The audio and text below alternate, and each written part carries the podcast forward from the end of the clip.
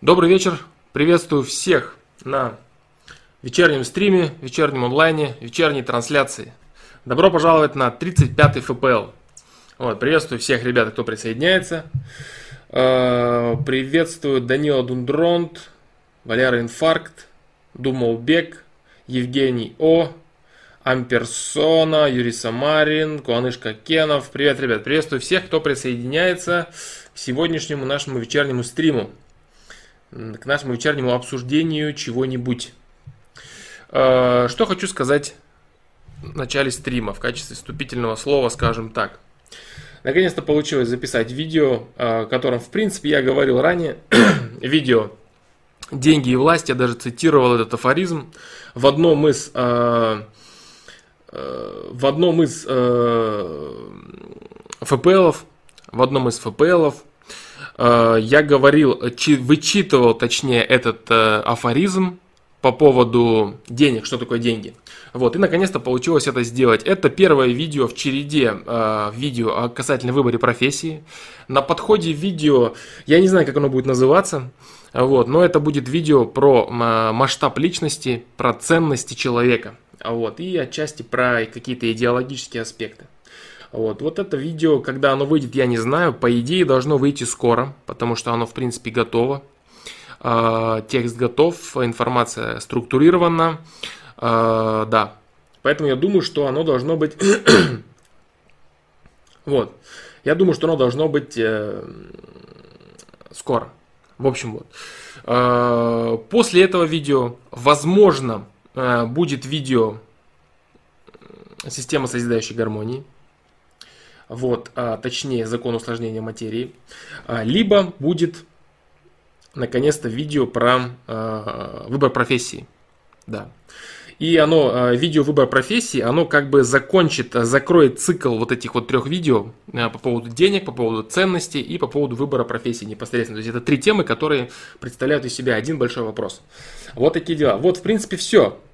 Вот, в общем-то, все. Да, что я хотел сказать.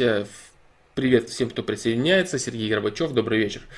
Вот такие дела. Так, э, так, так, так, включаю чат Ютуба. Включаю чат Ютуба. В принципе, все, что я хотел сказать. Отвечаю на вопросы на сайте по мере возможности. Вопросов много по-прежнему. Вот, поступают новые. Как получается, как получается, так отвечаю. Вот, в общем-то, и все. Поэтому, наверное, сразу приступим к, ответу, к ответам на вопросы.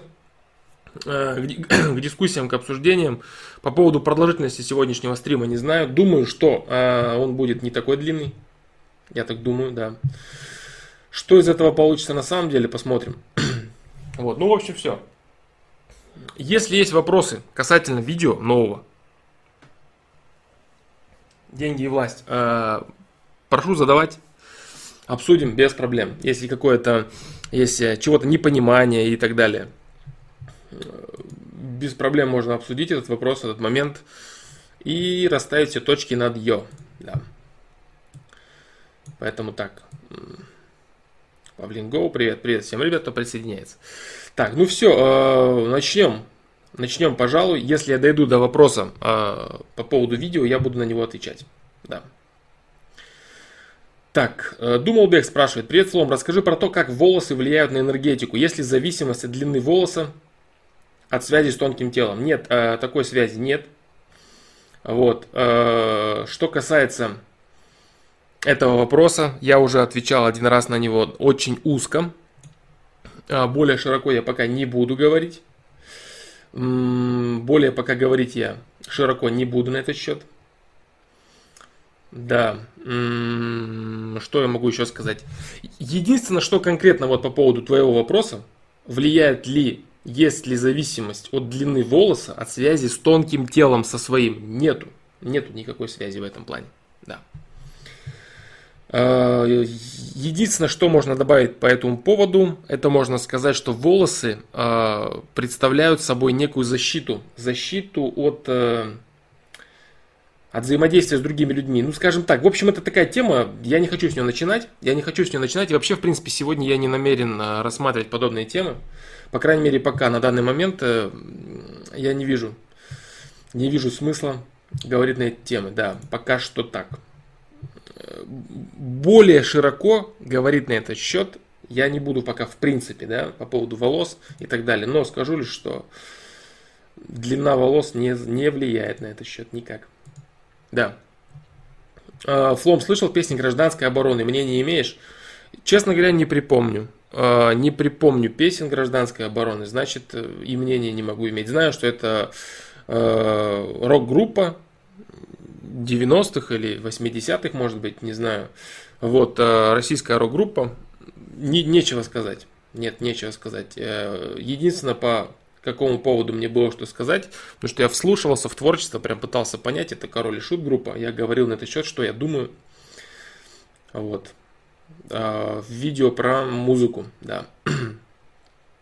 Поэтому Данила Дундронт, очень жаль, но мне сказать нечего абсолютно по поводу группы «Гражданская оборона».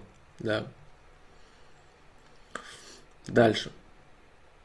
А, Евгений О, здравствуй, такой вопрос. Мое осознание себя – это осознание души. Когда я думаю о себе, это я, это душа. Да, то есть осознание себя – это осознание души. Все правильно ты говоришь. Потому что осознание себя как того, кого ты видишь в зеркале в отражении, тут, в принципе, осознавать нечего. А, это понимание, это чувство себя, когда человек чувствует себя на уровне инстинктов. Тут, в принципе, нет. А вот именно осознание себя, это да, это осознание себя как э, человека души. Здесь все правильно. Да.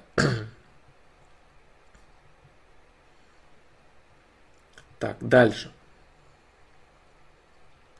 Дальше, дальше, дальше. А, Думалбек продолжает а, тему а, длины волос. Думалбек, и вообще, если можно, то поподробнее. Хочу подстричь свои длинные волосы, но где-то прочитал, что это некие антенки. Нет, Думалбек, а, скажем так, мое мнение, я не буду ничего сейчас опровергать, оспаривать и утверждать какие-то тезисы. Скажу так, мое мнение заключается в том, что антенками некими по связи с, с окружающим миром волосы не являются. Больше говорить ничего не буду. На этот счет приведу просто два примера. Существуют э, всевозможные ведуны, знахари, старцы, у которых длинные волосы. Также существуют монахи, у которых абсолютно голова подстрижена наголо. Поэтому здесь э, не зависит это ни от чего. Данила Дундрон спрашивает по поводу того, что не может он ходить с короткими волосами, может ли это что-то значить. Нет, это не может ничего значить. Это значит только э, то, что ты привык, ты чувствуешь э, определенную массу, э, определенную массу волос, определенную свою голову так или иначе, только с длинными волосами. Вот и все. Дело привычки, не более того. Не надо ничего из этого какой-то фантастики выдумывать. Не надо себе голову забивать всякими глупостями. Амперсона пишет Шиза. Вот, э, конечно, не так жестко, да, но если углубляться во всякие вот эти вещи очень э, необдуманно и пытаться увидеть везде вот эту причинно-следственную связь, всякие тонкие моменты, это будет очень опасно, скажем так. Вот так. Вот, поэтому не надо ничего себе надумывать, излишнего придумывать. Э, нравятся тебе длинные волосы, носи длинные волосы. Нравятся тебе короткие волосы, носи короткие волосы. Нет никаких вопросов. Осознание человека и взаимодействие с окружающим миром никаким образом не связано с длиной волос. Вот и все. Так, э, Даниэл Дундрон, какими способами ты искал доказательства существования системы? Я сначала анализировал имеющуюся информацию. А, да, с точки зрения логики. Потом, э, ну, говорить здесь о каком-то своем мироощущении, то есть то, как я именно сам чувствую систему, я не думаю, что это имеет смысл. Да. Я не думаю, что это имеет смысл, потому что это будет э, по большей степени какие-то голословные утверждения, которые можно услышать много где и много от кого. Поэтому я позиционирую это просто как свое мнение. Я так думаю. Я так думаю, да, исходя из того, что я сам чувствую, исходя из того, что я проверял, исходя из событий, которые я проверял, исходя из анализа огромного количества макулатуры эзотерической. По-другому здесь и не скажешь, да. Вот так. И также всевозможных религиозных учений, философских учений. совокупность всего вот этого, совокупность философских учений, религиозных и догматических учений, огромное количество эзотерических те, темы, и все это проектировалось на реальный мир, как оно все происходит, как оно все работает, как оно все взаимодействует между собой. Так, ну не буду, я не буду углубляться в этот вопрос, не буду. К сожалению, я не могу полноценно ответить на твой вопрос, я не могу удовлетворить твое любопытство, Данила Дундронт, прошу прощения за это, потому что мне нечего сказать на этот счет. Такого, чтобы оно было полезное. Чтобы оно было полезное, да. вот так вот. Поэтому очень жаль мне.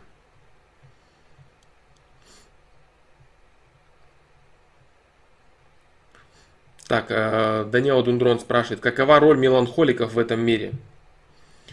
Э, какова роль меланхоликов в этом мире? Различная роль меланхоликов, такая же, как и других остальных людей. Все люди друга дополняют, здесь нечего сказать. Роль меланхоликов в этом мире. Абсолютно неправильный вопрос задан. Даниэл Дундрон, к сожалению, неправильно твой вопрос задан.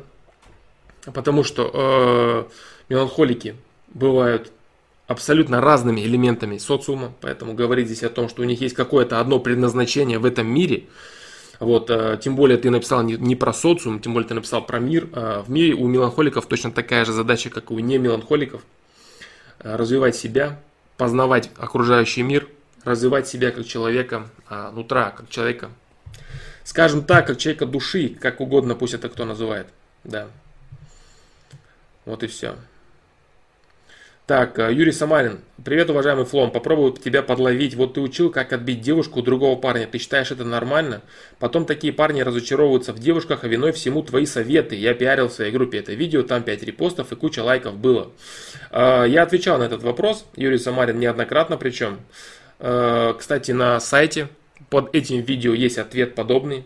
Здесь речь идет вот о чем. Девушка, которая продолжает искать, она выбирает продолжает выбирать для себя мужчину. Девушка же, которая э, выбрала для себя действительно своего мужчину, которого она любит, с которым она хочет быть, э, те вещи, которые я озвучил в своем видео, как отбить девушку, никаким образом не сработают, потому что там нет никакой манипуляции. Там есть элементарное раскрытие себя, демонстрация себя и ожидание э, шага девушки, вот и все.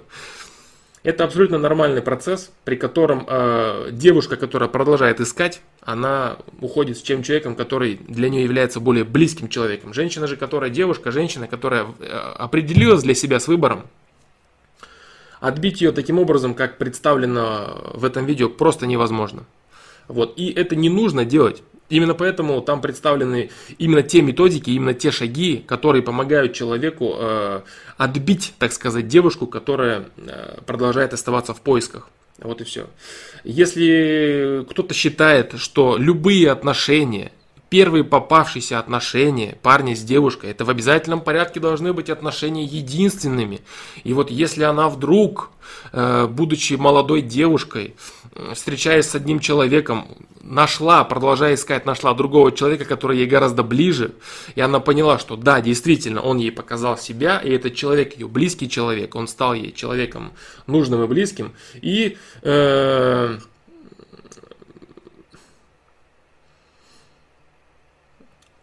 да, я хз, у меня девушку по молодости увел чувак с тачкой, я с тех пор разочаровался. Ну, Юрий Самарин, это твои проблемы. Значит, она продолжала искать чувака с тачкой. Значит, у тебя была такая девушка, Юрий Самарин. Вот в чем вся проблема. Это и твоя проблема, и проблема девушки. Вот. Но, скорее всего, ты считаешь, что она ушла к нему только из-за тачки, лишь, лишь для того, чтобы не принимать для себя, что она ушла от тебя э, совершенно по другим причинам. В моем видео не сказано ничего про то, что нужно подъезжать на тачке к девушке и уводить ее тачками. Вот. Э, такого, наверное, ты мог наслушаться от своих любимых блогеров. Там именно про это и рассказано. Да, поэтому о чем э, ты говоришь касательно моего видео, мне не совсем понятно. Да. Вот такие дела. Поэтому, если девушка ищет, значит, ей нужно дать шанс, нужно показать себя, какие бы у нее ни были отношения, э, при которых она не согласна оставаться с этим человеком, она продолжает искать, она продолжает переписываться в социальных сетях, она продолжает встречаться, знакомиться в реальном мире и так далее. Вот, э, покажи себя, покажи себя, скажи, вот он я, вот такие-то, такие-то, такие-то шаги. Прояви внимание. Если ты видишь, что человек ни в какую не согласен с тобой развивать отношения, если его устраивают имеющиеся отношения, все. Все, время отступать. Вот и все. Вот такие дела. Вот такие дела. А, люби Юрий Самарин, люби кого тебе хочется любить. Здесь никаких нет абсолютно рамок, ограничений. Просто э, ситуация вот в чем. Почему были удалены твои посты? Потому что они содержали исключительно рассказ о каких-то других людях и абсолютно не было ничего э, по поводу видео. Вот и все. Поэтому я не вижу смысла бесконечно обсуждать людей, э, мировоззрение которых я не разделяю, э, понимание которых я не разделяю. Мое мнение о них ты уже знаешь, ты уже слышал, поэтому я не вижу смысла повторяться неоднократно. И тем более, если ты не понимаешь того, что я говорю, вот, мне пришлось отключить твой аккаунт от комментариев. Вот и все. Так. Э, того видео имеется в виду. Да. Так, ну продолжим, продолжим. Вот такие дела. Поэтому, да, э, очень много вопросов по поводу этого видео. Э, это правильно, это с точки зрения морали неправильно, с точки зрения вот этого неправильно, ломать пары, рушить пары. Ломать и рушить пары можно только в том случае, если ты обманом заходишь э, в отношения, в имеющиеся отношения, и так или иначе манипуляциями, обманом рушишь отношения. Вот. Либо, э, если ты не намерен строить действительно крепкие отношения, а просто занимаешься каким-то самоутверждением, самоудовлетворением и всевозможными, всевозможными этими э, одноразовыми развлекаловками. Вот и все.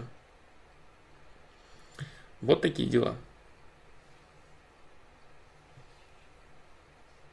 Так, э, Юрий Самарин, если тебе очень сильно хочется поговорить, ты можешь это сделать э, в другом месте. Я надеюсь, ты понимаешь, что здесь происходит чат, при котором люди задают вопросы и получают на них ответы. Да. Свои мнения ты можешь высказать э, в комментариях или еще где-нибудь. Да. Так, продолжим, продолжим, значит, продолжим. В принципе, я говорю, я все сказал на этот счет в самом э, комментарии к этому видео на сайте. Вот такие дела. Так, так, так. А, так.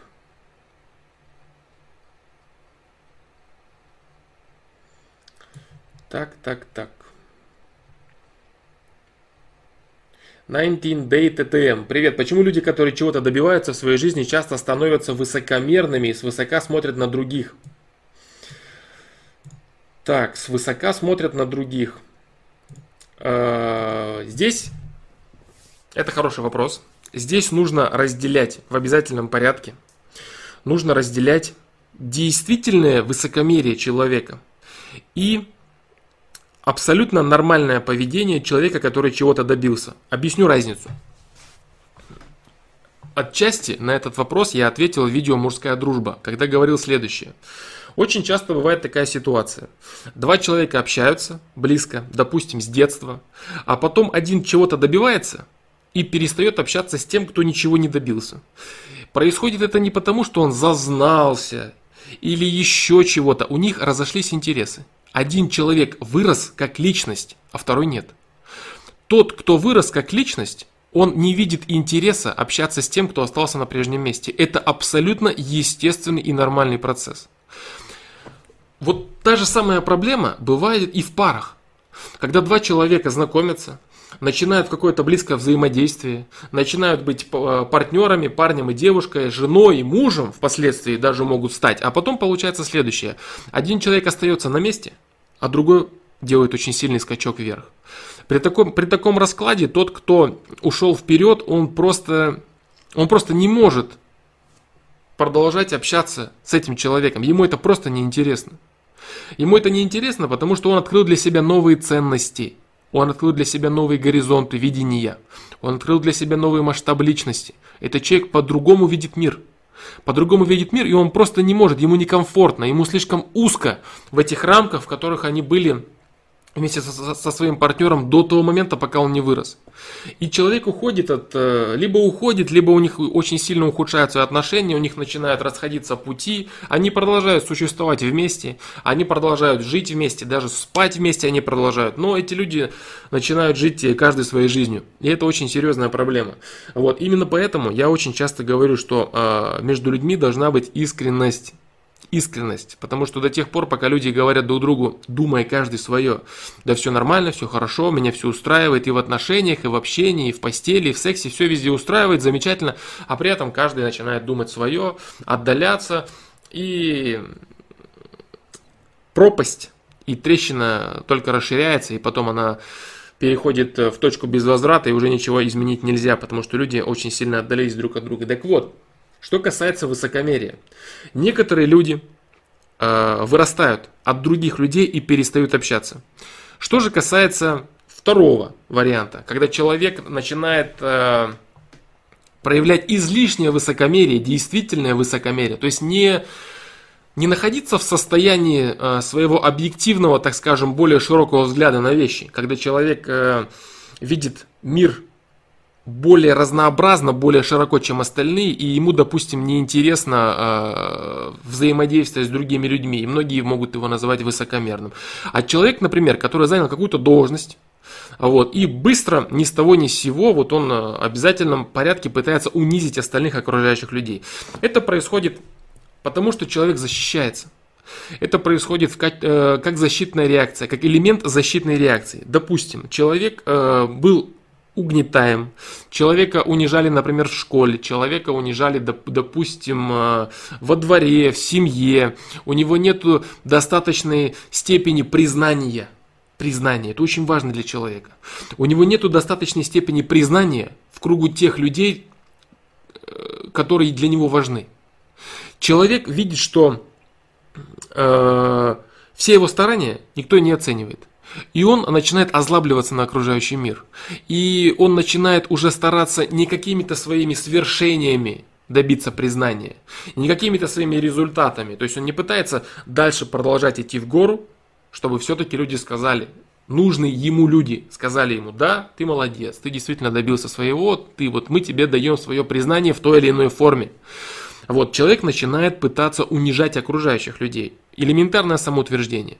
Человек начинает показывать не что он может чего-то. То есть человек, который самоутверждается а, эффективным способом, это человек, который показывает, я могу вот это, вот это, вот это, я развиваюсь вот в этом, я могу, я могу, я могу, я могу. Человек, который самоутверждается неэффективно, нанося вред другому человеку, это человек, который самоутверждается следующим образом. Ты не можешь вот этого. Это очень большая разница. То есть первый человек говорит, я могу вот это. Я могу вот это, я знаю вот это, я могу вот так, вот так, вот так. Поэтому мне не интересно. Может быть. Он это может не озвучивать, он может отойти в сторону от общения и так далее. Но в целом ему будет именно поэтому неинтересно. Второй же человек, который в обязательном порядке пытается доказать окружающим, что вы вот это не знаете, вы вот это не можете, вы хуже, чем я. Это человек, который пытается защищаться. Это человек, у которого очень сильно ущемлено самолюбие, очень сильно ущемлена самооценка. Человек, который э, загнан в рамки того, что он вынужден прыгать на другого человека. Как говорится, если крысу загнать в угол, в угол, то она прыгнет. Здесь происходит абсолютно то же самое. То есть человек, который, которого социум так или иначе зажимал, зажимал, зажимал, он выплескивает весь этот негатив на других людей. И поэтому получается так, что такой человек, он э, добиваясь минимальных каких-то результатов, даже иногда мнимых результатов. Иногда эти результаты могут быть несуществующими, дутыми, это может быть вранье, может быть самообман, может быть необъективное восприятие себя, все что угодно. Но человек все равно начинает возвышаться над окружающими, причем возвышаться именно рассказывая всем вокруг, что они не могут вот это, вот это и вот это. Он король, а они никто. Вот, это человек именно второго момента. Э, второго, так сказать, вида, подвида.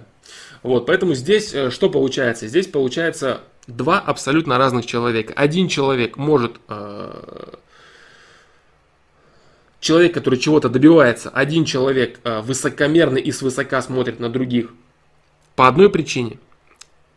а другой человек, и по одной причине он совершенно может этого не показывать.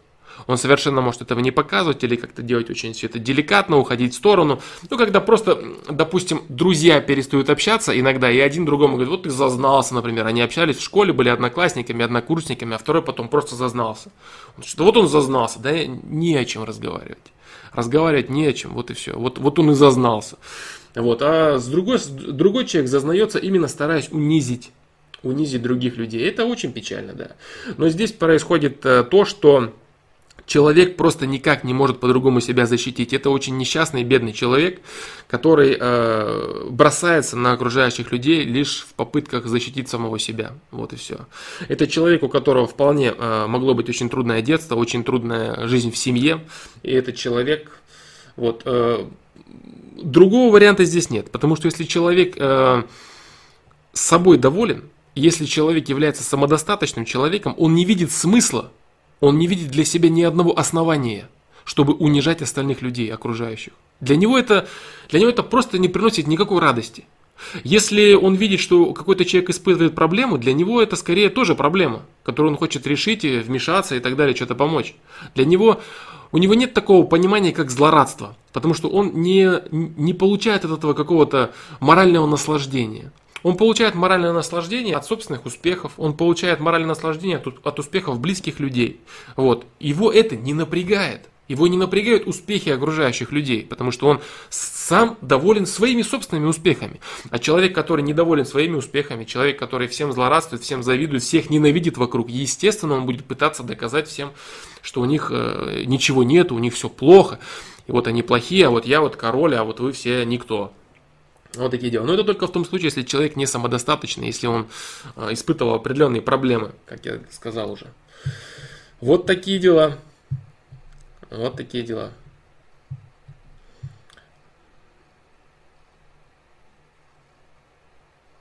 Да. Поэтому 19 DTM. Вот, так, вот такой вот ответ. А, нужно различать этих двух людей и нужно отдавать оценку себе, самое главное. То есть, э, понимаешь еще дело в чем? Люди, которые вот таких людей замечают, они э, очень часто, очень часто не замечают в своих глазах бревен. То есть они любят э, рассказывать, как кто-то зазнался или кто-то не зазнался. Вот. Но если человек будет э, большую часть своего свободного времени, своих сил уделять именно своему пониманию окружающего мира, именно своему э, позиционированию в социуме, у него, в принципе, и времени-то не останется на людей, которые чего-то там из себя корчат. Он будет видеть, что человек там кривляется, или он высокомерный, или он свысока смотрит, он скажет, ну окей, хорошо, ладно, все, все, все ясно с тобой, свободен, и все. Ему будет безразлично это. А человек, который цепляется за какие-то оценочные суждения других людей, он испытывает проблемы. Вот то же самое, как элементарно, как троллинг, как троллинг в интернете, троллинг в компьютерных играх, троллинг в сети, всевозможные эти унижения от анонимов, школьников. Вот, э, они становятся со временем, когда ты сам себя начинаешь чувствовать э, уверенно, они становятся просто чем-то либо несуществующим, либо чем-то смешным или глупым. Вот и все. То есть человек перестает на них агриться, перестает на них огрызаться и чувствовать за этим какое-то реальное оскорбление своей личности. Он понимает, какой человек, человек какого уровня – какого уровня масштаба личности, что это вообще за личность, которая первому попавшемуся незнакомому человеку в интернете пишет такие гадости, что это вообще за человек, как можно на него тратить какие-то силы, какую-то свою энергию, как-то на него обижаться, это, это просто, это несерьезно. Вот так. Так, э, из чего состоит душа? Алексей Кор спрашивает, Алексей Гор точнее спрашивает. «Э, я не буду отвечать на этот вопрос, э, скажу лишь, что душа состоит из материи, но это и так понятно. Вот. А что это именно за субстанция, каким образом она является полноценной, полноценной субстанцией, взаимодействующей с окружающим миром, я этого не знаю. Я этого не знаю. Я это знаю только лишь на уровне мироощущения. Да. Слов таких уж точно нету, чтобы это описать. Да. Это субатомная материя. Как именно называются частицы, из которых это состоит, я не думаю, что они пока открыты вообще в принципе. Их э, объем, масштаб, точнее, размер. Да.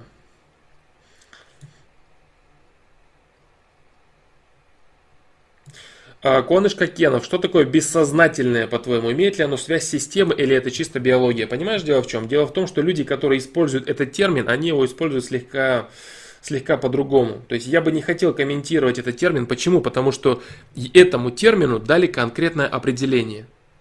Конкретное определение связано именно с психологией. А, поэтому говорить о том, что я считаю, что этот термин, он вот неправильно, неправильно трактован, а надо его трактовать. Нет, я не буду этого делать. Почему? Потому что люди, которые дали э, а, а, определение этому термину, они в него что-то внесли свое. Если мне будет э, такая необходимость, в первую очередь, э, какое-то наполнение дать вот это, это, это наполнение, о котором ты говоришь, э, имеет ли оно связь с системой. Если у меня будет э, необходимость э, наполнить какой-то термин именно системным восприятием, скажем так. То есть то самое бессознательное, которое ты говоришь, э, имеет отношение к системе. Я понял твой вопрос. Твой вопрос заключается в следующем. Бессознательное это то, что не имеет отношения к интеллекту и разуму в принципе. Может ли это являться э, чем-то, э, что служит связью с системой? Допустим, бессознательная э, совесть или бессознательная интуиция и так далее. То есть то, что человек, как человек взаимодействует со своей душой, со своим сознанием. Да, можно и так это трактовать, но я не буду этого делать, еще раз повторюсь, потому что человек, э, создавший этот термин бессознательное, он вложил в него определенные определенные, определенные конкретные вещи, определенные конкретные рамки, и пусть оно так и остается. То есть лезть и копаться в уже существующих терминах я, в принципе, особо смысла не вижу. Единственное, в каких смыслах, э, в каких терминах я видел смысл копаться, это в терминах материальный мир, нематериальный мир. Здесь, конечно, это все бред, это неправильные термины, которыми я уже много раз э, говорил, что я сам вынужден пользоваться, потому что других терминов нет. Что значит нематериальный мир? Э, все материя. Все есть материя, просто все зависит от масштаба этой материи. Субатомная материя тоже материя. Духовность и прочее. Все это материя, это все материя из законной физики. Нет никакого нематериального мира. Просто есть вещи молекулярные, есть вещи, которые можно потрогать и которые можно увидеть, есть вещи, которые не видны и которые потрогать нельзя. Но называть их нематериальными это неправильно. Я по-прежнему буду пока использовать эти термины иногда. Иногда буду использовать. Вот, поэтому, поэтому Куанышка Кенов э, не вижу смысла я опровергать, что нет, вот бессознательно, это вот именно внутреннее мироощущение человека с системой. Нет, нет, я не вижу в этом смысла. Да. А Игорь 333 спрашивает, если есть необходимо ставить вступить в борьбу, но боишься последствий. Круто ты сформулировал свой вопрос, Игорь 333. Если есть необходимо ставить вступить в борьбу, но боишься последствий. Но если ставить вступить в борьбу необходимо, если есть, то тогда, наверное, да. Тогда, наверное, точно так и надо сделать. Но если серьезно говорить, Игорь 333, то э, касательно страха, касательно смелости, э, было много ответов. В прошлом стриме, кстати, э, в 34-м ФПЛ, посмотри по тайм-кодам, там есть такая тема по поводу смелости. Ну и по поводу видео то же самое. Если есть необходимость, смотря что это действительно за необходимость. Каждый человек для себя решает сам по поводу необходимости вступить э, в борьбу, так я понимаю, ты имеешь в виду драка или какое-то противостояние, а, постоять за себя и так далее. Вот такие дела. Поэтому это уже было много раз обсуждено. Ты можешь посмотреть в прошлом стриме по поводу смелости. И не только в прошлом. Полистай тайм-коды, если тебе это действительно интересно. Просто был очень, э, очень недавно этот вопрос, поэтому я не буду его повторяться, не буду его, на него отвечать. Так, э, Конышка Кенов спрашивает на хитбоксе, нормально ли, если парня немного волнует то, что его девушка выше его, по сути, его по статусу и успешнее его. На сайте смотрел метки, там написано, что для общения это норма, а для серьезных отношений нужно учитывать адекватность родителей девушки. Если использовать это как вызов для себя, для развития себя, как ты смотришь на это? Я смотрю на это положительно. А, вообще жизнь людей в социуме и их взаимоотношения это очень многогранная вещь говорить так, что какие-то отношения правильные, какие-то отношения неправильные, вот это вот нельзя пробовать, это все неправильно, это неправда. Есть определенные, некие усредненные вещи, которые являются наиболее оптимальными. Наиболее оптимальными, что такое оптимальными? Оптимальными это значит отношениями и взаимодействиями, которые наиболее часто дают положительный результат. Допустим, а, какие оптимальные действия? Парень немного старше девушки, парень немного выше девушки, социальные э, социальный статус у парня либо равный, либо немного выше, это все некие шаблоны, которые доказывают свою состоятельность процентном соотношении против других условий. Но это совершенно не значит, что другие условия не имеют места на жизнь, не имеют э, права на жизнь, не имеют места быть, скажем так. Вот, абсолютно это реальная ситуация. Абсолютно это реальная ситуация, и нужно Пробовать нужно делать. Очень часто бывает так, что родители против, у девушки социальное положение выше, но парень старается, он растет, он добивается, он делает, он вырастает. И потом со временем, даже через какие-то года, когда эти люди давно уже вместе, и родители признают этого мужчину, они скажут, да, действительно, мы ошибались. Они могут не сказать этого тебе, а могут и сказать. А могут просто подумать, да, мы ошибались. Этот парнишка оказался действительно достойным парнем, достойным человеком. И очень жаль, что мы его изначально не приняли, очень жаль, что мы в него не поверили. Если у людей есть э, э, такой стержень и характер, который дает им возможность признавать свои ошибки публично. Потому что это очень, это очень серьезный вопрос.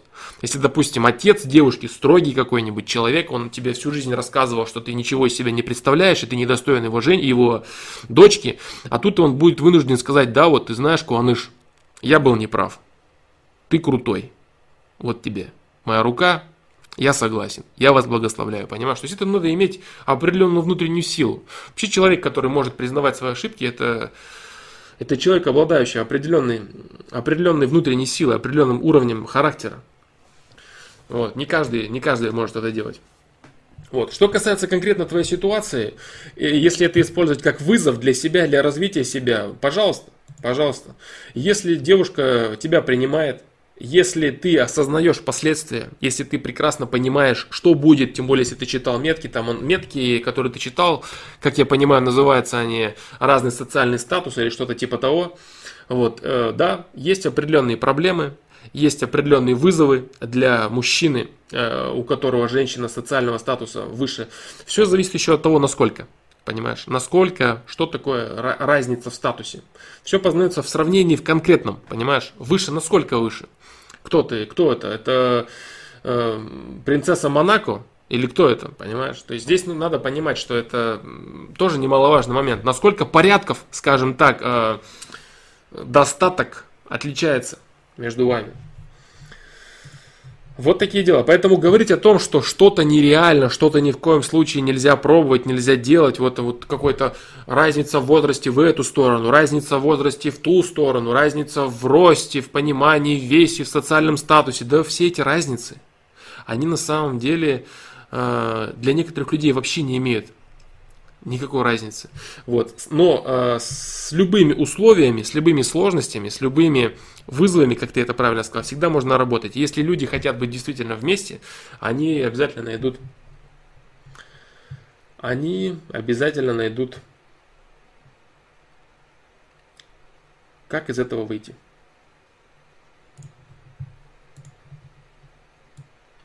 Да. Так, так, так, так.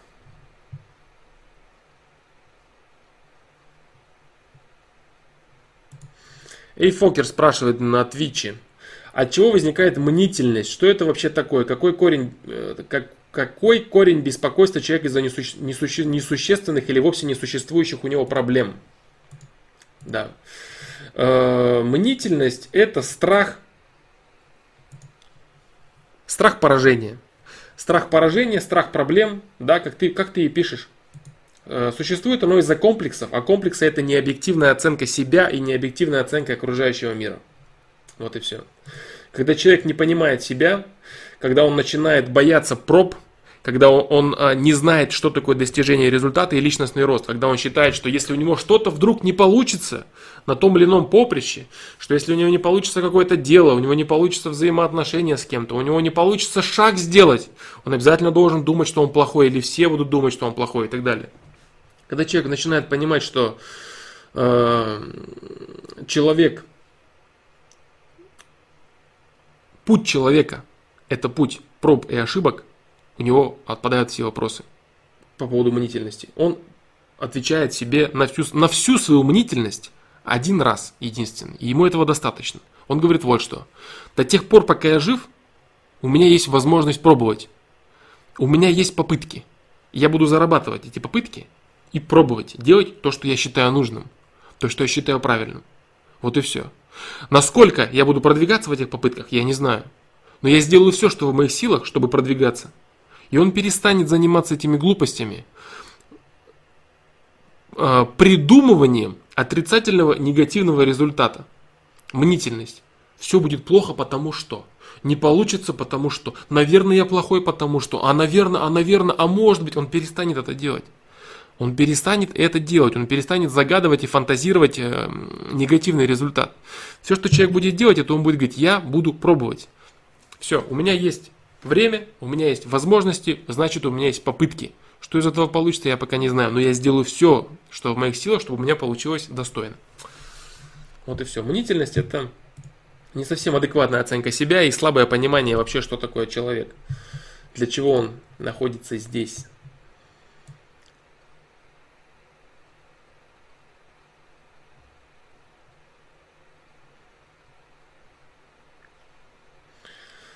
Вот такие дела. РГ спрашивает. Здравствуй, какой видишь будущее России ближайшие 5-10 лет? Эм, ну, пока я не вижу причин для спада э, в, в росте, в росте политического влияния. Э, да.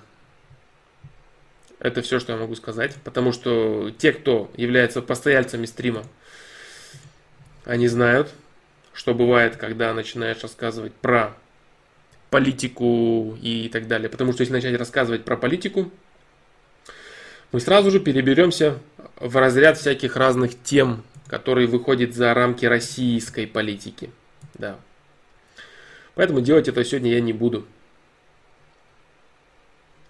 Амперсона.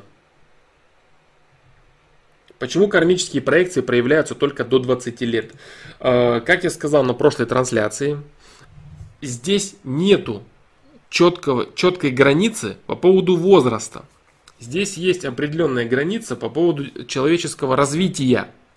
Так вот, э, проекции те самые проявляются в человеке потому, что человек вырастает до того уровня, вырастает, развивается до того уровня, с которого он будет начинать свою разумную и взрослую жизнь. Это определенный этап, это определенный старт. Вот когда человек, допустим, рождается, он появляется на свет, выходит э, на свет из своей матери.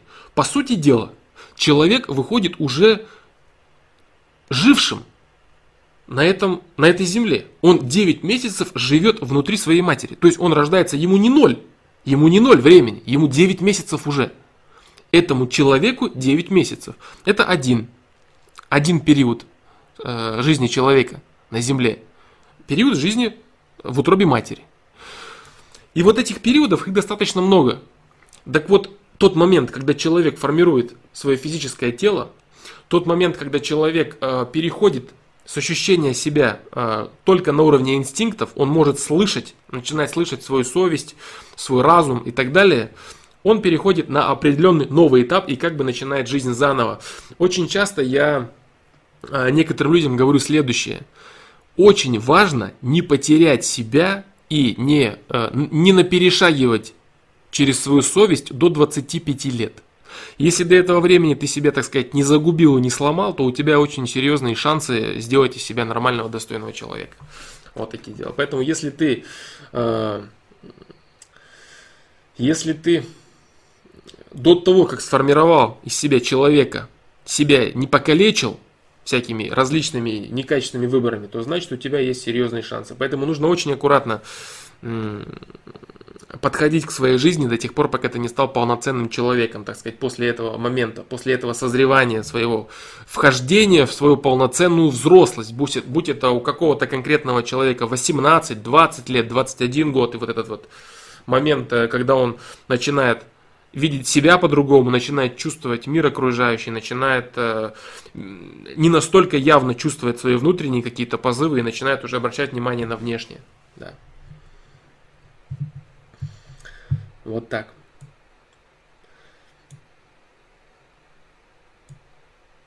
Э, почему, вот так вот, там персона, ответ на твой вопрос, почему так? Потому что у человека в жизни существуют определенные этапы. Да, этапы. Э, формирование эмбриона, формирование плода, формирование ребенка, формирование юноши, формирование взрослого человека. Так вот, взрослый человек это не просто человек, выросший до определенной высоты, набравший определенное количество веса, а, а, определенное лицо поимевший, и вот он начал жить и помаленечку состариваться. Нет, это человек, который входит еще в определенную фазу жизни новую да, для себя. Вот так. И до этого момента у человека э, именно поэтому, до того, как он вошел в эту фазу, в свой новый чистый лист, с этого момента начинается определенный чистый лист. Так вот, до того момента, как он вошел, дошел до своего чистого листа, у него есть вот такие вот определенные сторонние вмешательства, которые ты назвала кармическими проекциями. Да. А потом у него начинается чистый лист. Чистый лист, да чистый лист, э, ну, чистый лист с его ресурсами. Что он выбрал, то он и получает. Конечно, он э, так живет и на протяжении всей жизни, имеется в виду даже до этого момента. Просто могут быть определенные вещи. Могут быть определенные болезни э, всплывать, как будто бы незаслуженно у человека. Вот. Бывают такие вещи. Часто, кстати, именно это и происходит. Всевозможные болезни выплывают, которые человек считает, что он никаким образом их не мог заслужить, и что это за ограничение ресурса такое. Вот. Но если человек делает правильные выборы, все налаживается, все нормализуется и все направляется совершенно в другое русло. Так, э, дальше. Дмитрий Иванов. Привет, очередной вопрос про анонизм. Думаешь, надо вообще отказываться или лучше сливать раз раз в 3-4 недели. Как эффективнее и как действует анонизм на здоровье? Вообще, в перспективе, естественно же, каждый человек приходит к тому, что он вообще полностью отказывается от этого. Естественно, это правильно. Почему человек... Э, я рекомендовал и говорю очень часто людям, которые крайне зависимы от этой пагубной привычки – Людям, которые полностью завязали свою жизнь вокруг этого, вокруг постоянного просмотра порно, вокруг постоянного анонизма. Человек просто не мыслит свою жизнь, он не понимает, как можно вообще свою инициативу куда-то выплескивать, что, что вообще тут бывает, кроме того, чтобы с утра до вечера сидеть и передергивать. Он не, он не понимает вообще. Для такого человека создано видео «Порно и анонизм». Там объяснил я и рассказал, что нужно делать такому человеку. Если ты человек, который все это прекрасно понимает, если ты знаешь, что твоя энергия внутренняя, она тебе дана не для того, чтобы ты ее разбрасывал и выплескивал таким образом. И у нее должен быть совершенно другой выход у этой твоей жизненной энергии. Элементарно даже творчество. Что такое творчество? Творчество это сублимация либидо. Это трансформация сексуальной энергии в деятельную инициативу. Когда человек начинает что-то делать, приносить для себя что-то, учить, развиваться и так далее. Вот, открывать новое, изобретать что-то, считывать какие-то проекции с, с окружающего мира и все прочее. Вот. Э, так вот, лучше полностью отказаться, но это приходит лишь со временем. Допустим, рассказать человеку, что он должен полностью отказаться, человеку, который этим занимается по несколько раз в день и который свою жизнь видит только как это, это бесполезно. Это просто бесполезно. Как этому человеку не объясняй, какие аргументы и факты ему не приводи, как, какие логические цепи не строй, он не сможет справиться. Он просто не сможет справиться со своим телом. Именно поэтому для такого человека есть очень оптимальный путь. Реализовать хоть какую-то инициативу, сделать хотя бы что-то, а потом уже на своих трясущихся руках э, провернуть свое грязное дело, скажем так. Вот и все. А потом со временем, если человек начнет э, восстанавливать свой организм, восстанавливать его в естественное рабочее русло, направлять свою инициативу на развитие себя, на развитие своей личности, у него появятся нормальные полноценные отношения, и он будет реализовывать свою сексуальную жизнь в том русле, в котором она изначально задумывалась, э, со своим партнером, с человеком, с близким. Вот и все. Поэтому э, Дмитрий Иванов в обязательном порядке человек, который работает с этим, он приходит к полному отсутствию анонизма в своей жизни. Это естественно. Но говорить о том, что человек, который погряз в этом, э, как сейчас очень многие дети делают, собственно, с этим бесконечным потоком порно, это бесполезно, это нереально. Вот, поэтому нужно исходить из реалий и предлагать какие-то механизмы, которые хотя бы человека выведут на какой-то более или менее нормальный уровень, с которого он уже сможет совершить шаг на другой уровень.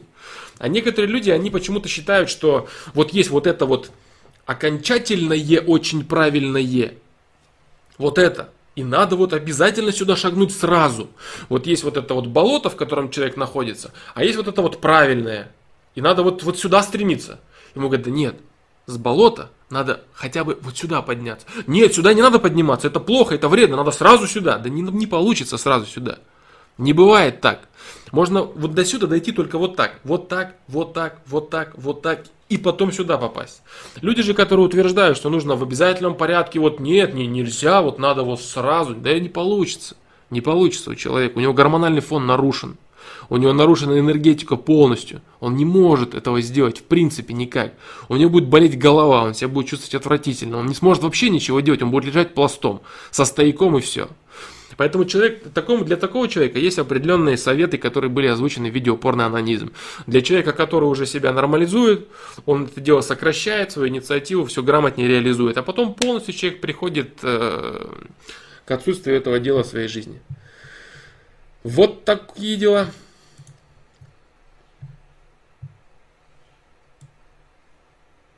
Вот такие дела.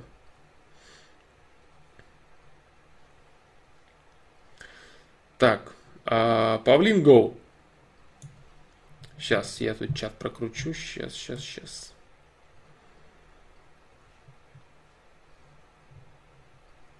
Так, так, так, так, так, так, так. Да, вот. Угу. Так. У меня у одноклассника нет желания как-то развиваться. Он считает, что сейчас для него главное веселье, потому что его ничего не интересует. Говорит, что когда вырастет, то будет развиваться. Ему 14 лет. У него нет протеста, Павлингов. У него нет протеста. Ему это все не интересно, то, что ты говоришь. Он тебе говорит правду. Он тебе говорит правду.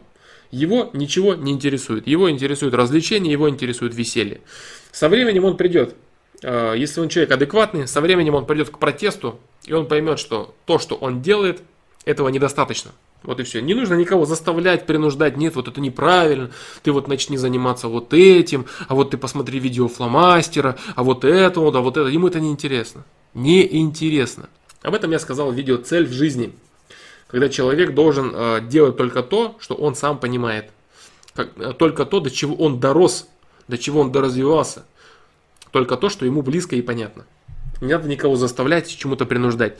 Ты озвучил свое мнение, ты сказал, ты подсказал человеку, может быть, он этого не знал, может, он этого не понимал, что есть еще альтернативный путь вот такой. Он тебе говорит, не, мне ничего не надо, мне ничего не интересно, все, отстань от меня. Хорошо? Нет вопросов. Свою задачу, знание, я дал. Ты, имеется в виду, дал ему. Ты ему объяснил, что есть какие-то альтернативы. Он тебе сказал, что ему ничего это не надо, ничего это не интересно. Все, нет вопросов. Разговор закончен на этот счет.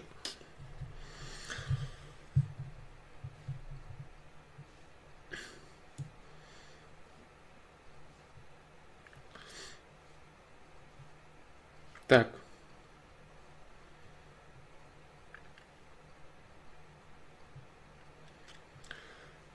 Одноклассник лучший друг. Ну, значит, э, дружи с ним на, в тех рамках, которые, вас разделя, которые вы разделяете оба. Вот. Общайтесь э, в, в рамках того, в рамках своих взаимных интересов. Вот и все.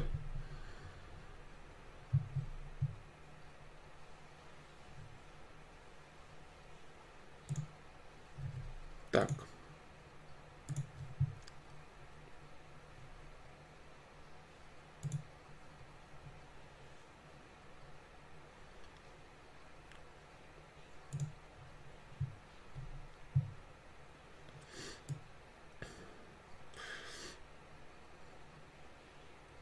Так, так, так, так. Юрий Самарин, я тебя предупреждал. Твой лимит предупреждений исчерпан. Продолжим.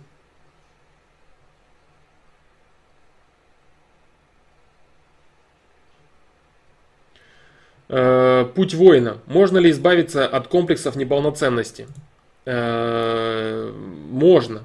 И я уже сказал немного выше о том, что человек, который страдает комплексами неполноценности, это человек, который не совсем адекватно э, видит сам себя.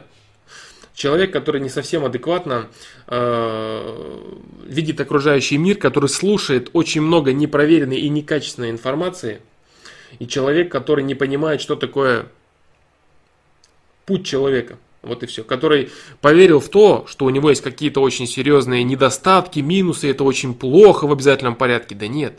У него есть ресурс, который он должен реализовать. Вот и все. Как работать с каждым конкретным комплексом, что делать, допустим, стеснительность, неуверенность в себе. На этот счет есть видео. А, если видео нет на какой-то счет, значит есть ответы на сайте. Если нет ответов на сайте, есть ответы в трансляциях в FPL. Вот, в принципе, здесь все уже было сказано много-много-много-много раз. Да. Поэтому путь воина, да.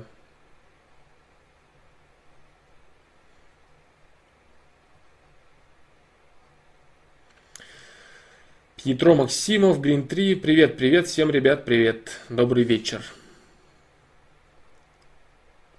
Так.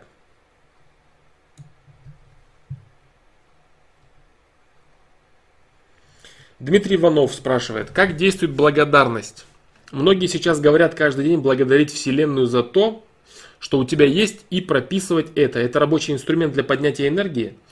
А, благодарность это а, благодарность это форма любви. Когда человек благодарен другому человеку, значит он выражает ему одобрение, выражает одобрение его действиям. Он любит так или иначе этого человека. Это форма любви. То есть э, форм любви очень много. Э, милосердие, сострадание, дружба, э, сама любовь как таковая. Именно между партнерами имеется в виду. Вот, поэтому благодарность это именно форма, форма любви. Да. Благодарность это форма любви, и это действует точно так же, как и любая другая любовь на систему. Это созидач, сози, э, создание созидательной материи. Да. Это созидающее действие. Благодарна за то, что есть крыша над головой, руки, ноги и так далее. Я больше про это. Я понимаю, я понимаю. Э, что касается благодарности, э, ты имеешь в виду благодарности за свои ресурсы, благодарности к системе. Если ты начинаешь благодарить систему за то, что есть у тебя, следовательно, ты любишь окружающий мир. Ты не, ты не высказываешь ему претензии. Вот почему у меня нет вот этого, а у меня нет вот этого, а мне не дали вот это. Не, это ненависть. Понимаешь? Также человек, который начинает рассказывать, что у него чего-то нету, это человек, который э, себя ненавидит. У меня вот этого нет, у меня вот этого нет. А почему я... Человек ненавидит окружающий мир, ненавидит систему, ненавидит сам себя. А человек, который благодарит систему, он понимает, что это оптимальные ресурсы. Он благодарен окружающему миру, благодарен системе, благодарен сам себе, он любит себя. Если он благодарен тому, что у него есть крыша над головой, руки и ноги, значит он любит себя, значит он, его, его устраивают эти условия. Это призыв, вот этот вот, ну не совсем, так сказать, адекватный призыв каждый день благодарить Вселенную, да, э, не совсем адекватный это призыв, конечно. Вот, э, каждый день это делать, наверное, не обязательно. Достаточно находиться в состоянии, в котором ты тихо и спокойно это понимаешь. Тихо и спокойно это понимаешь и действуешь так или иначе. А вот эти вот все пафосные выступления по поводу какие-то сектантские или религиозные, там, спасибо всему на свете, что вот, это бред все. Это все бред. Это состояние должно быть внутреннее.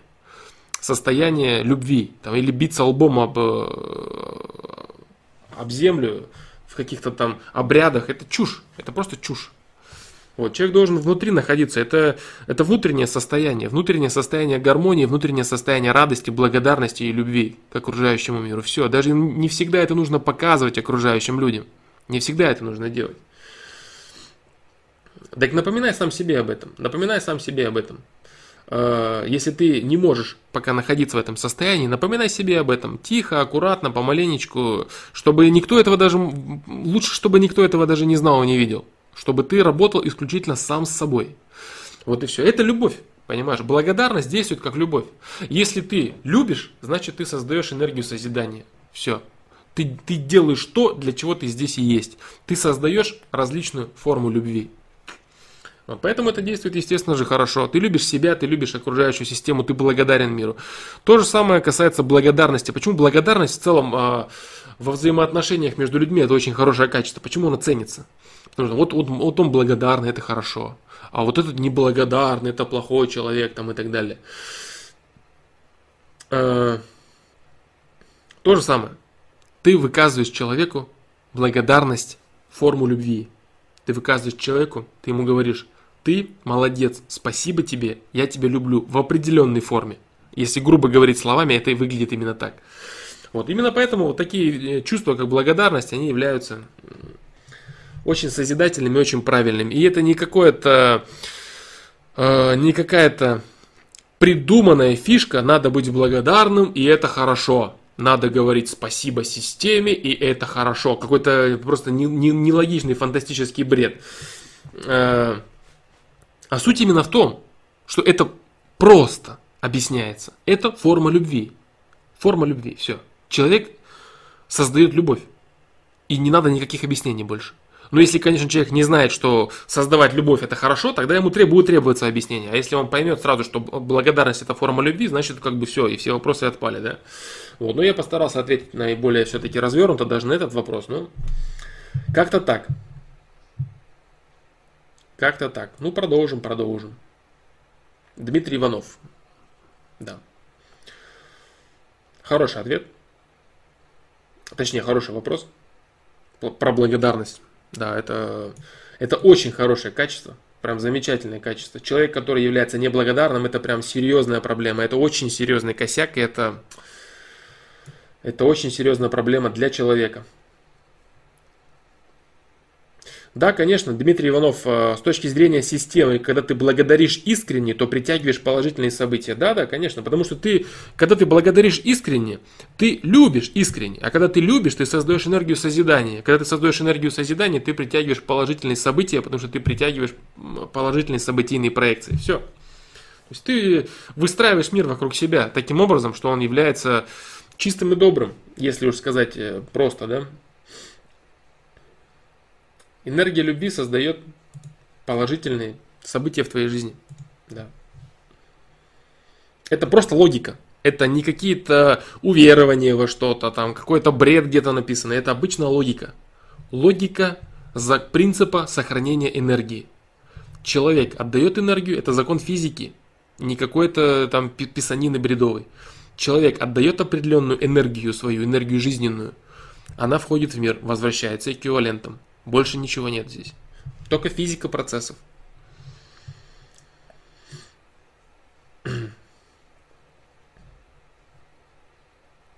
А радио Че. Какую пользу дает ношение православного креста? Является ли он как оберег и несет ли энергию какую-то? Я не буду говорить на этот счет. Я не хочу отвечать на этот вопрос. Да. На этот вопрос я не хочу отвечать.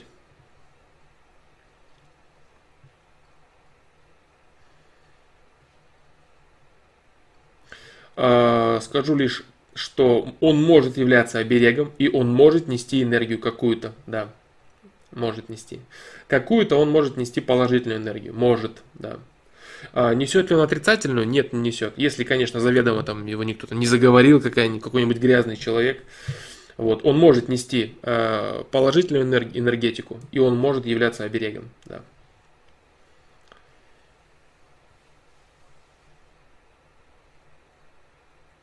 Грин 3.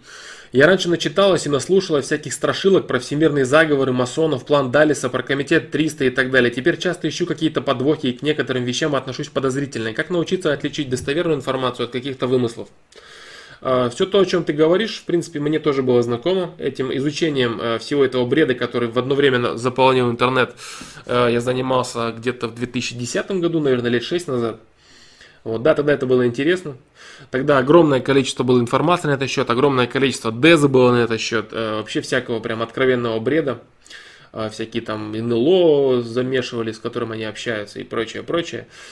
Э, все эти комитеты 300, масон, Ротшильд, Рокфеллер, ну вся вот эта вот байда, связанная с заговорами. Что касается научиться отличать достоверную информацию. Здесь все зависит от уровня твоих способностей в анализе. Это интеллект. Просто интеллект. Э, если ты Самое важное еще вот что. Если ты хочешь научиться разбираться в чем-то, ты должен не только в этом чем-то достигать глубины, ты должен окружающие это знание понимать. Пусть они будут не такой глубины. Вот нужно в любом знании нужно представлять определенный кратер. Определенный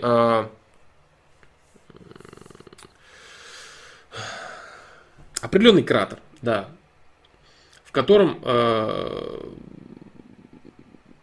карьер, скажем так, пусть это будет карьер лучше, да, пусть это будет лучше карьер, который идет вот по такому принципу, он сужается к низу. Низ это самый, это идет линия твоих основных знаний, которые идут наиболее глубоко, насколько это возможно. А все остальные знания, которые очень широко э, расположены уже, это знания, которые дают тебе возможность понять, действительно ли это вот здесь. Понимаешь, люди, которые начинают циклиться на чем-то одном, только на чем-то одном, они не могут копать вот так. Они сразу упираются в дно, а все остальное они придумывают сами себе. Для того, чтобы выкопать глубокую яму, ее нужно сделать и широкой. Это тоже немаловажный такой момент. Но если человек начинает э, только в ширину углубляться, он берет э, по, 10, по 10 сантиметров отовсюду и выкапывает 10-сантиметровую яму раз, э, километровым радиусом, то это тоже не очень хорошо. Поэтому нужен баланс. Нужен баланс в глубине и в ширине. Нужно соблюдать этот баланс.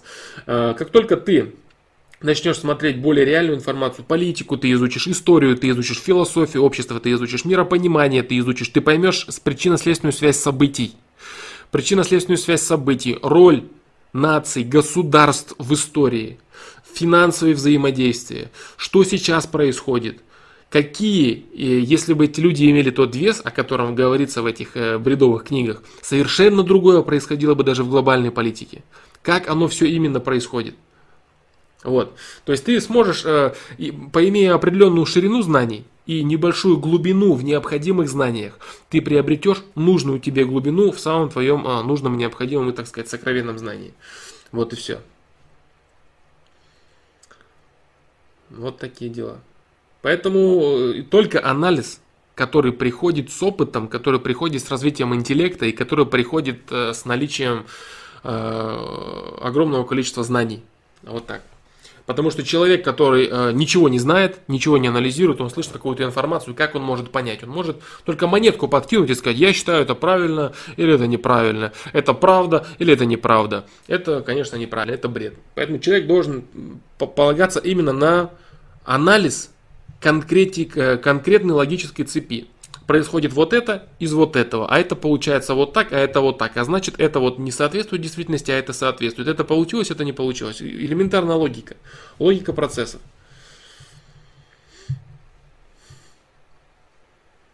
Вот так.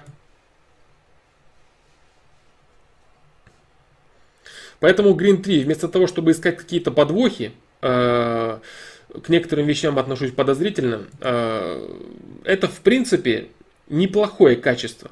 Понимаешь? То есть, э, когда ты понимаешь, что что-то может быть не совсем так, э, как тебе пытаются навязать, вот элементарно даже совершенно по-другому люди, которые знакомы со всякими, даже пусть бредовыми теориями заговора, они совсем по-другому относятся к СМИ, они совершенно по-другому относятся к информации, которую где-то вычитывают или слушают. Они, у них приобретается определенное критическое мышление.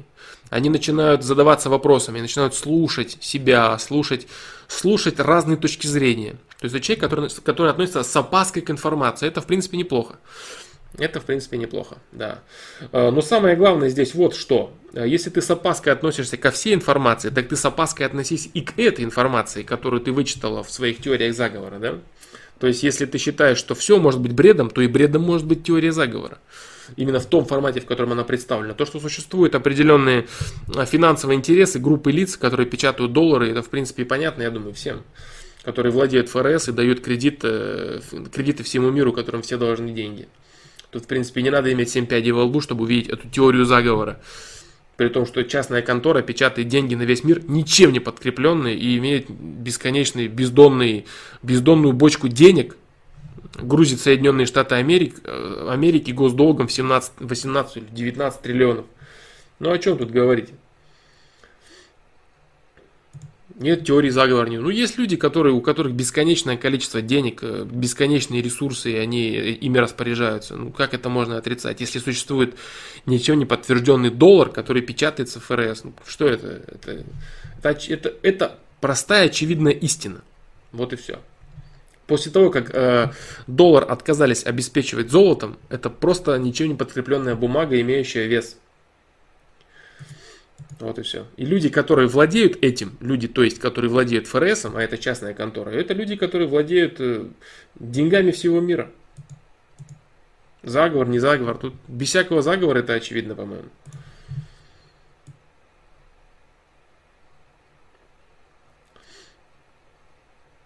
На долларе написано. Нота Федерального резерва. Это не деньги Америки, это нота Федерального резерва. Вот, допустим, э, на российских деньгах написано билет Банка России. Это написано нота Федерального резерва. Это деньги Федерального резерва. Это вот как, допустим, деньги Green 3 на них было бы написано. Нота Green 3. Или там деньги Green 3. Билет Green 3. Все, ничем не отличается это.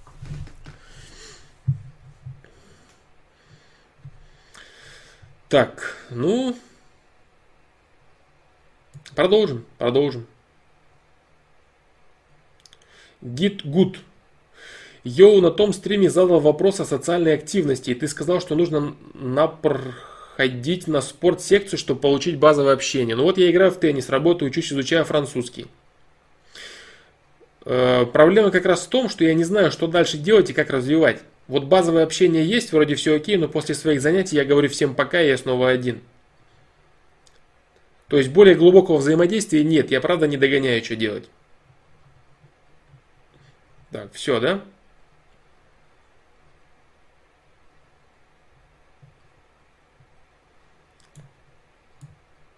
Да, все. Гидгуд. Что ты можешь предложить этим людям? Что эти люди хотят? Что ты можешь им предложить? Вот они взаимодействуют друг с другом после, допустим, тренировки, после секции. Они э, могут съездить на природу. Они имеют какие-то Э, действие в отдыхе, в развлечениях, в свободное время, даже вне секции, на которую ты ходишь. Так, ты ходишь так, в спортивную секцию, чтобы получать базу, я играю в теннис, работаю, учусь, изучаю французский. Вот смотри, везде, где ты, везде, э, что ты, везде, где ты ходишь, ты ходишь, играешь в теннис, ты ходишь, работаешь, ты учишься, изучаешь французский. Везде есть люди, которым можно предложить гулять, поехать отдохнуть, спросить, чем они занимаются после работы. Понимаешь? То есть это возможность сблизиться с человеком и предложить ему то, что можешь ты и что тебе интересно. Э, что такое взаимодействие между людьми? Это когда один человек говорит другому, я могу вот это, для меня вот это интересно. Интересно ли тебе это? Хочешь ли ты разделить со мной вот эти мои интересы и эти мои предложения? Интересно ли тебе это или нет? И второй человек на тебя смотря, он выбирает уже. Хочет ли он разделить твои активы, твои ресурсы и продолжить с тобой общение или нет? Больше ничего. Тут не надо ничего выдумывать. Если ты конкретно, э, я не знаю, может быть, ты выпиваешь, либо ты э, любишь активный отдых, я не знаю, что ты делаешь.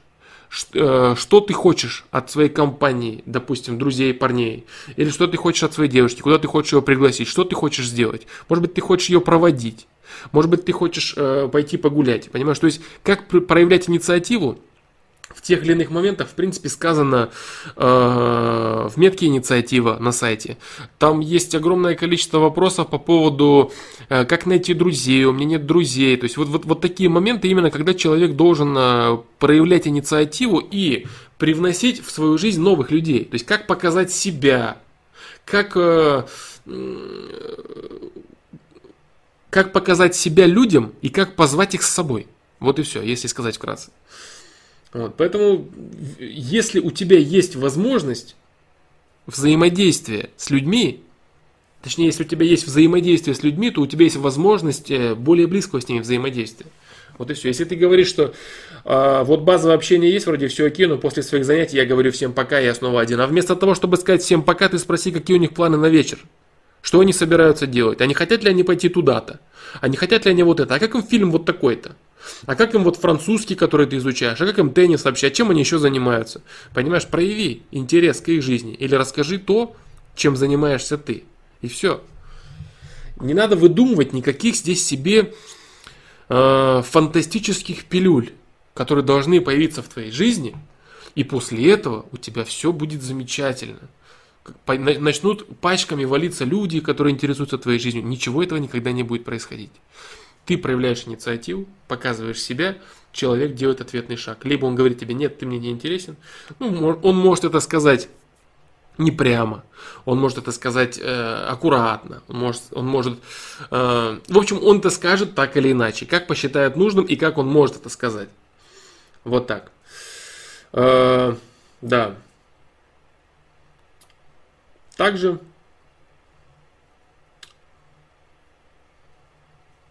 все. То есть ты просто прямо говоришь, ты просто прямо говоришь то, что ты хочешь. Вот если у тебя есть внутри позыв и стремление – есть у тебя позыв и стремление э, дать что-то людям. Ты куда хочешь их позвать? Что ты с ними вместе хочешь делать? Вот ты говоришь, и заканчивается базовое общение. А что ты хочешь? Что ты хочешь? Ты же не сказал, чего ты хочешь. Допустим, ты бы сказал, вот я так хотел бы с ними съездить в горы. Я вот на рыбалку собирался, так хотел их позвать. Или хотел бы сегодня погулять, сходить вот с девушкой вот с этой. Так хотел с ней сходить. Понимаешь, что ты хочешь? Найди для себя, что ты хочешь. Может быть, ты хочешь дома посмотреть кино под попкорн. Понимаешь, так соберись хоть всю толпу с, с тренировки домой к себе. Скажи, давайте скинемся на попкорн, будем жрать фильм такой-то смотреть, такой-то фильм вышел, вот это, вот это. Все, что угодно можно сделать, хоть в игры компьютерные играть. Все, что хочешь. Активный отдых, неактивный отдых. Сидеть за компьютером, смотреть телевизор, гулять, ходить, э, развлекаться, отдыхать. Все, что можешь. Что ты хочешь лично ты. А уже исходя из того, что ты хочешь, ты найди, что ты можешь. А потом то, что ты можешь и хочешь, ты предлагай окружающим, и они будут реагировать. Вот и все.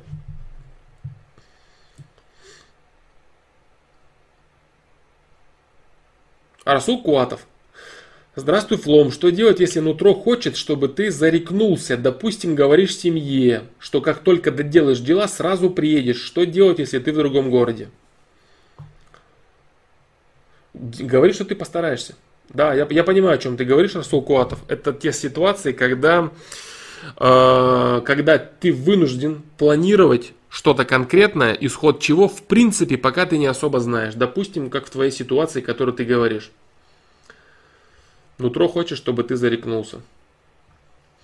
Э, если ты задаешь этот вопрос, значит ты прекрасно знаешь о том, что э, зарекаться это плохо. Много раз об этом говорили. Много раз говорили, почему это плохо, что будет, если человек начинает зарекаться, как это все выглядит, что это вообще такое зарекаться. Э, если ты это знаешь, если ты это осознал, этот момент, то он уже от тебя никогда никуда не уйдет. Это очень важно. Если ты один раз почувствовал и принял внутрь себя это, осознание, оно стало частью твоей жизни. Теперь всегда, когда ты пытаешься зарекаться вперед, допустим, я точно приеду тогда-то, я точно сделаю вот это, у тебя уже есть определенное сомнение, потому что ты на самом деле не знаешь, что будет после того, как будет вот это. Все, что ты должен говорить, это я постараюсь, я сделаю, если смогу. Все. Вот фраза твоя э, может быть следующей. Говоришь семье, как, как только доделаешь дела, сразу же постараюсь приехать. Все. Как только доделаю дела, дела сразу же постараюсь приехать. Как только доделаю дела, сразу же выйду. Понимаешь, все. То есть ты не загадываешь конкретный результат, окончательный. Я приеду. Ты говоришь, что я поеду. Понимаешь? Ты говоришь то, что ты сделаешь А что из этого получится, ты не знаешь. Это просто очень абстрактный пример, понимаешь? Очень абстрактный пример, чтобы ты понимал. То есть ты говоришь, что ты намереваешься делать после того, как ты там сделаешь свои дела какие-то и так далее, понимаешь? Я доделаю, сразу выйду, сразу поеду. Все, понимаешь, уже ситуация меняется, уже совсем все по-другому звучит. И это пусть будет не только э, в контексте твоего этого одного вопроса рассмотрено, вот, ну и в целом, в целом это также очень важно. Э, не зарекаться ни в каких других вещах. Я понимаю, что ты говоришь, Арсул Куатов. Да, э, это очень Это очень правильно, что ты поднимаешь такой вопрос. Это очень правильно. Некоторые говорят по-разному, в зависимости от того, если люди там, некоторые верующие, они там говорят, дай Бог, доеду, дай Бог, приеду и так далее. То есть они э, указывают, как они умеют и как они могут на допущение, которое говорит о том, что не факт, как оно получится. Понимаешь, в чем суть? Но если ты это знаешь, значит э, у тебя с этим нет никаких проблем. Значит, просто переформулирую предложение таким образом, чтобы оно звучало так, что ты сделаешь это и постараешься сделать все, что в твоих силах. Я постараюсь приехать, я выйду, я сделаю все, чтобы сделать вот это, вот это, вот это. А вот ты точно приедешь, я постараюсь. Я выйду тогда-то, вот это, вот это, вот это, все. Я не знаю. Если человек будет долбить и давить, скажет, я не знаю, может быть машина перевернется, может самолет упадет. Откуда я знаю, доеду или не доеду? Я этого не знаю. Понимаешь, если уже человек тебя вынуждает. Он, он давит на тебя, он вынуждает. Так и скажи прямо. Я не знаю, скажи. Может метеорит на мне упадет. Как вон в Иркутской области упал. Метеорит. 25 числа. Вот и все. Поэтому, если человек начинает на тебя давить, отвечай соответствующим образом. Старайся выкручиваться до последнего. Ну не знаешь ты, когда все это произойдет. Но я сделаю все, что в моих силах. И все.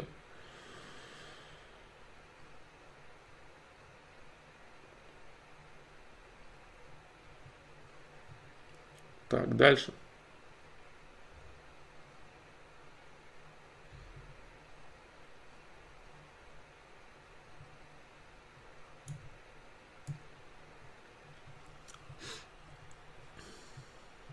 Так, так, так.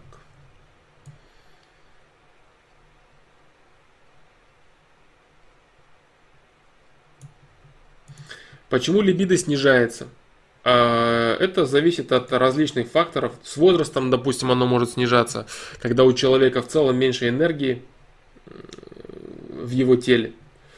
У него снижается либидо. Либо он э, трансформирует более качественно свою сексуальную энергию. Вот, он, допустим, постоянно выливает ее в творчество. У него тоже может либидо снижаться. Да, то есть он всю свою энергию будет э, выливать постоянно, бесконечно в творчество, и он будет реализовывать весь свой потенциал без э, стремления вылить ее вне себя. Да.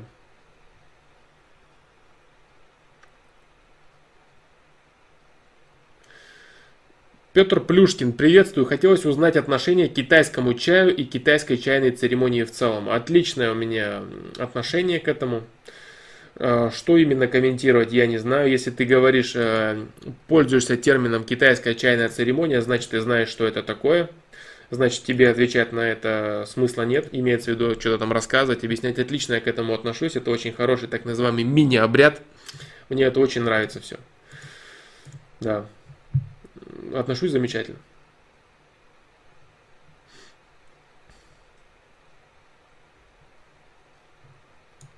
Грин 3. В чем должен проявляться патриотизм и может ли быть истинным патриотом человек, живущий за границей?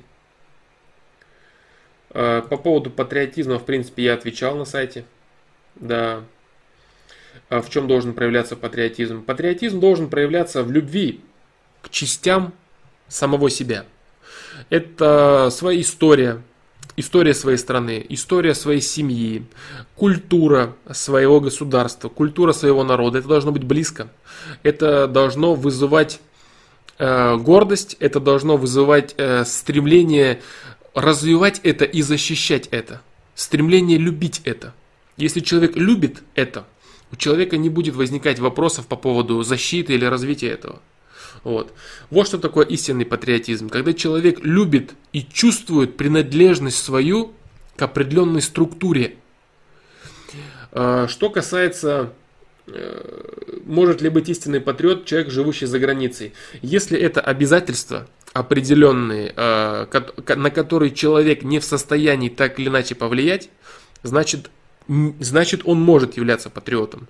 Он может являться патриотом, он может жить, постоянно переживать, думать, как там дела и так далее. Если человек имеет свободу выбора именно в этом вопросе, а, и конкретно для себя говорит, мне, допустим, надо вот уехать туда-то, потому что там а, лучше и так далее, а вот здесь оно как все будет, так мне, мне в принципе без разницы, это все не мое.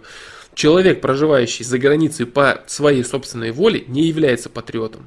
Вот и все. Потому что человек, который является патриотом, это человек, которого тянет на свою э, родину, на свою страну, на приоткрыть, так сказать, механизм, да, вот этот вот. Э, вот по этому поводу, по этому поводу будет отчасти сказано в следующем видео. Будет отчасти сказано в следующем видео, да. Э, когда человек ощущает целостность механизма в своем государстве. То есть, когда он видит, что все государство или весь его народ – это один механизм, и он стремится в него, он желает ему развития. Если человек желает ему развития, как он может находиться вне этого механизма?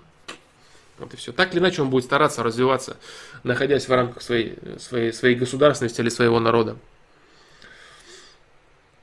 Это точно, да. А если человек оправдывает, делает действительный выбор и оправдывает себя тем, что да вот я здесь буду лучше, здесь все-таки будет правильная поговорка, где родился, там и пригодился. Да. Эта поговорка будет правильная. Если человек делает выбор сам непосредственно. Да.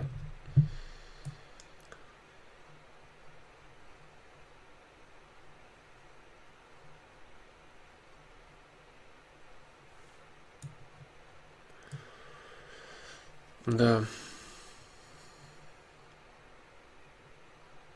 В целом, да, я говорю, про патриотизм, в принципе, много было вопросов, а, много было ответов, точнее, э, на этот счет. Я думаю, что будут еще э, отчасти, отчасти, ну прям совсем отчасти, наверное, этот вопрос будет затронут в следующем видео.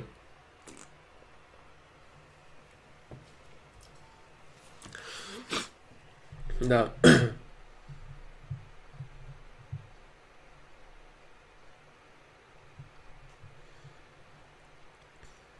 Так, дальше.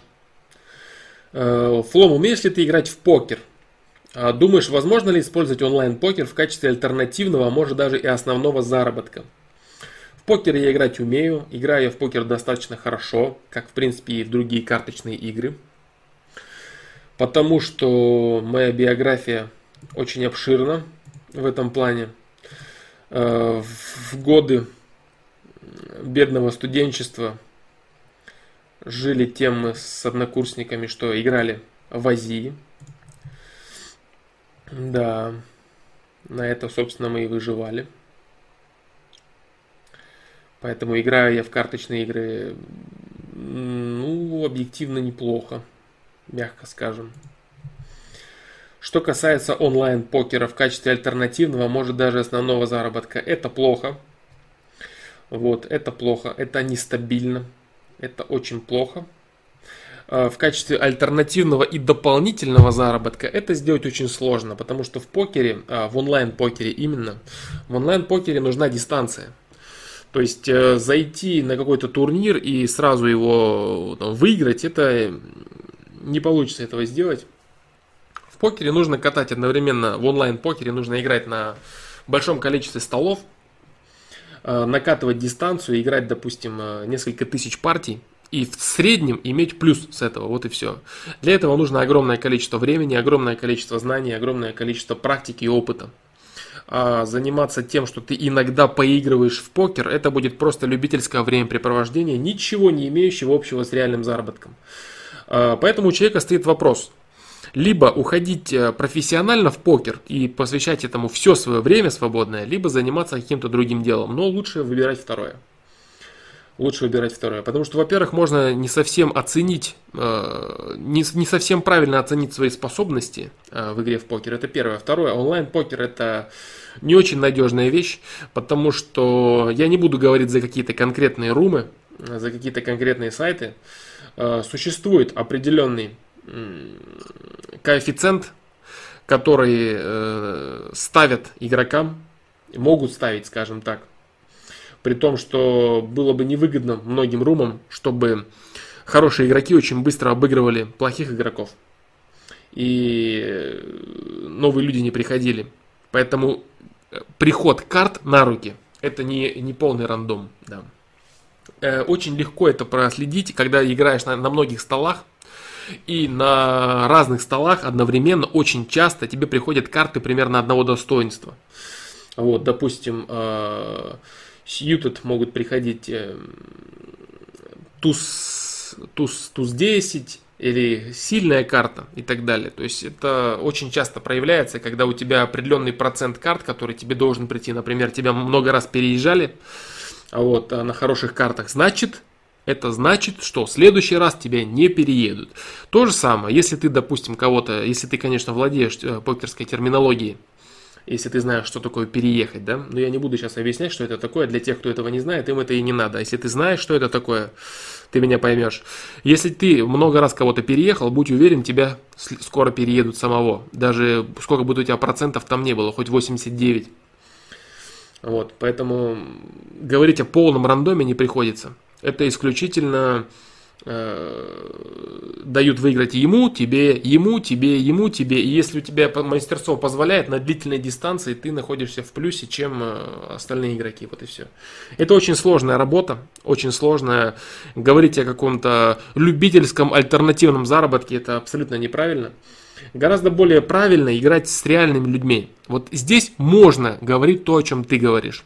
Э, вести речь, точнее, то, о чем ты говоришь. Например, иногда поигрывать в покер, допустим, ходить в какие-то э, покер-клубы э, и играть там с реальными людьми за столами, обыгрывая их и зарабатывая на этом деньги. Это возможно.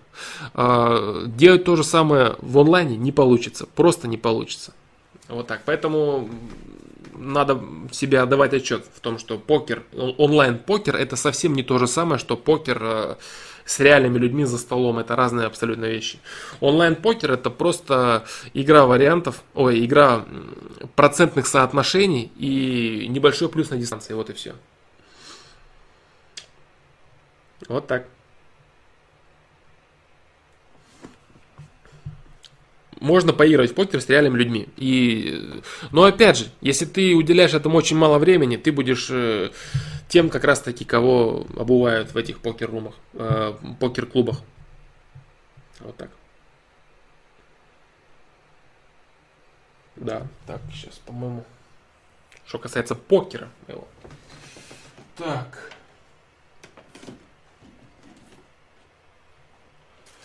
Так, так, так, так, так.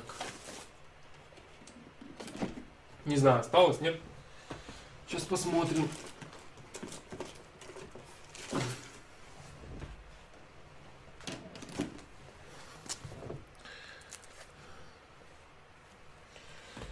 Да, вот была. Да. да. Вот так вот. Старенькая, очень старая карточка. Очень старая карточка. Поэтому, да. Она еще живая здесь лежит у меня. Поэтому, да, э, покер-клубы, игра в покер. Игра в покер мне знакома, мягко скажем.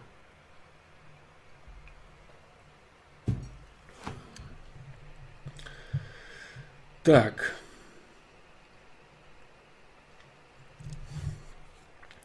Дмитрий Иванов продолжает вопрос про покер. Я разбираюсь в покере довольно хорошо. Думаю, реально набивать 10-15 тысяч на одних и тех же лимитах, только не на PokerStars.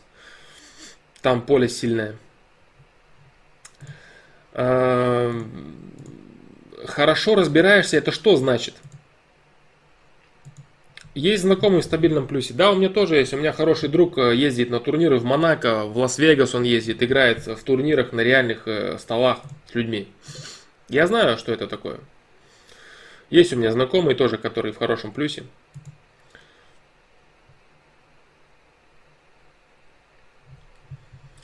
Я не знаю, насколько ты можешь объективно оценивать себя и рассказывать, что ты довольно хорошо разбираешься в покере. Если ты, может быть, прочитал пару каких-то книг и так далее. Если ты на, на практике убеждался, ты очень, ты постоянно на финальных столах, ты можешь э, зарабатывать в плюсе. Вот. Ну ладно, в общем, закроем эту тему. Я думаю, ты меня понял. Я тебе скажу так, что э, онлайн покер как альтернативный, э, как дополнительный заработок, это не пойдет.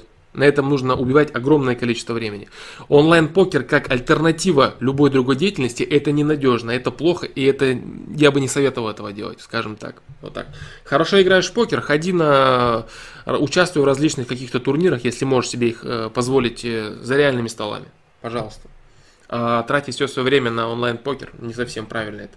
Этим можно заниматься, когда ты очень взрослый человек, когда, или когда у тебя нет альтернативы. Можно это делать. Но если у тебя есть выбор, если у тебя есть альтернатива, то э, выбирать онлайн-покер это неправильно. Вот так, понимаешь? Если есть альтернатива, не выбирай онлайн-покер. Если нет альтернативы, делай то, что можешь.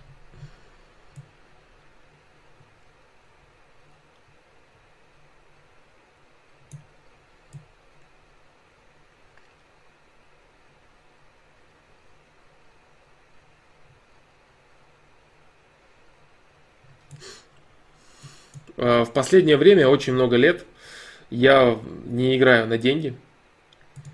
Да. Э, на покер Старсе бывает иногда поигрываю, очень редко в каких-нибудь турнирах, там просто на минимальных лимитах, просто поиграть, не для заработка, не для чего, просто поиграть, да. В целом, очень много лет я отказался от игры на деньги, много лет назад, в карты.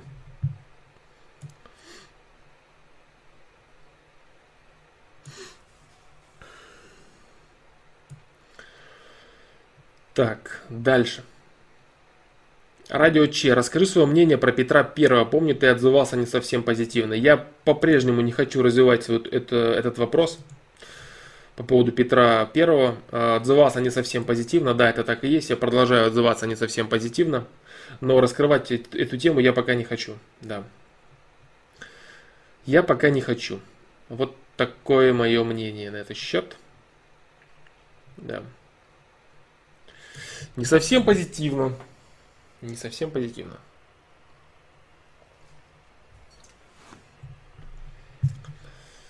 Так. Кобальт 700. Привет, Флом. Как считаешь, иметь секреты от своих родителей нормально? Они просят, чтобы я им все рассказывал о своей жизни, а мне этого не хочется. Все, конец вопроса, да? Да. Так.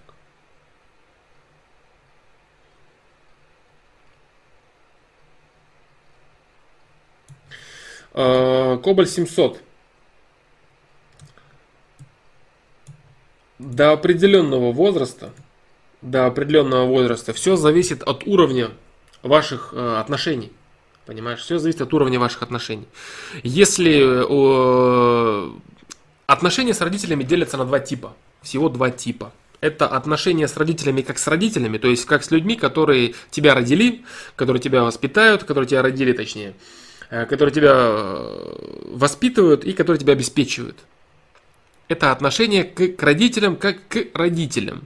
А, есть еще второй тип отношений. Это отношение к родителям как к друзьям, к близким. Если э, располагает твое отношение с родителями вторым типом, то есть если твои родители или какой-то конкретный один родитель является твоим близким другом, это очень хорошо. И в таком случае каких-то секретов держать не следует от родителей до определенного возраста. До какого же возраста и что это за секреты? Если, например, ты стал взрослым человеком и у тебя какие-то проблемы, которые э, никаким образом твои родители не могут решить, никаким образом на них не могут повлиять, а рассказав им о этих проблемах, ты их лишь просто э, расстроишь, и они будут просто переживать, никаким образом, не, не имея возможности тебе помочь, тогда не нужно этого делать. Вот и все. Если ты молодой человек и ты дружишь с родителями, они не просто твои строгие родители, которые существуют своей жизнью, работа, дом, работа, какие-то свои дела, и ты э, существуешь своей жизнью. Вас, вас э, совмещает э, только то, что вы не можете жить отдельно, и только факт того, что вы являетесь близкими по крови. Все, больше ничего вас не совмещает. Э, тип лучше, конечно, второй. Лучше иметь родителей, близких друзей. Это однозначно, это точно. А, есть определенные минусы в этом а, формате взаимодействия для родителя. Родителю гораздо сложнее в таком формате воспитывать ребенка, потому что есть э, вероятность того, что родитель, э, ребенок сядет на шею, ребенок не будет оценивать этого, ребенок до определенного возраста должен на себе испытывать определенную строгость, определенную дисциплину. Вот для родителя это гораздо сложнее.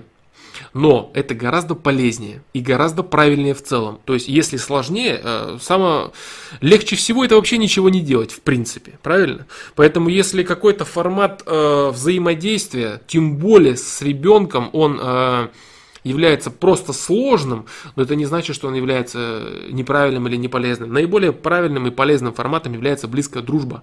Близкая дружба. Да.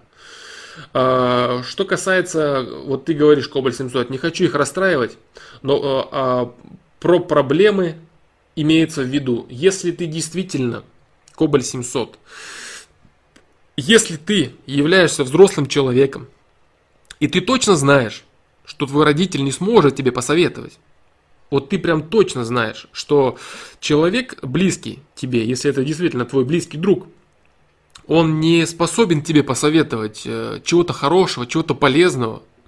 Если ты точно это знаешь, только в этом случае нужно скрывать. Но до определенного возраста все, конечно, зависит от твоих интеллектуальных способностей, от твоего жизненного опыта. Может быть, ты в свои 25 лет видел больше, чем видели твои родители. Понимаешь? Всякое может быть. То есть опыт, он измеряется количеством прожитых ситуаций, а не количеством времени, когда человек живет на этой земле. Он может же прожить э, в одном и том же месте, взаимодействуя с одними и теми же людьми всю свою жизнь, ничего не понимая, ничего не зная. А может и в 20 с копейками лет иметь огроменный опыт в своей жизни, потому что он имеет огромное количество ситуаций который он прожил. Вот, все зависит, конечно, от уровня развития твоих родителей, от уровня развития твоего. Если твой уровень развития, быть может, уже опережает уровень развития твоих родителей, смотря сколько тебе лет, конечно, и что ты можешь, вот тогда смысла советоваться нет, просто разочаровывать их, расстраивать. Но если же все-таки есть возможность такая, что родитель тебе поможет, и он является твоим другом, а не просто родителем. В чем еще очень серьезное отличие? Просто родителю ребенок боится рассказывать какие-то вещи. Он знает, что его ждет только лишь поругает. И все.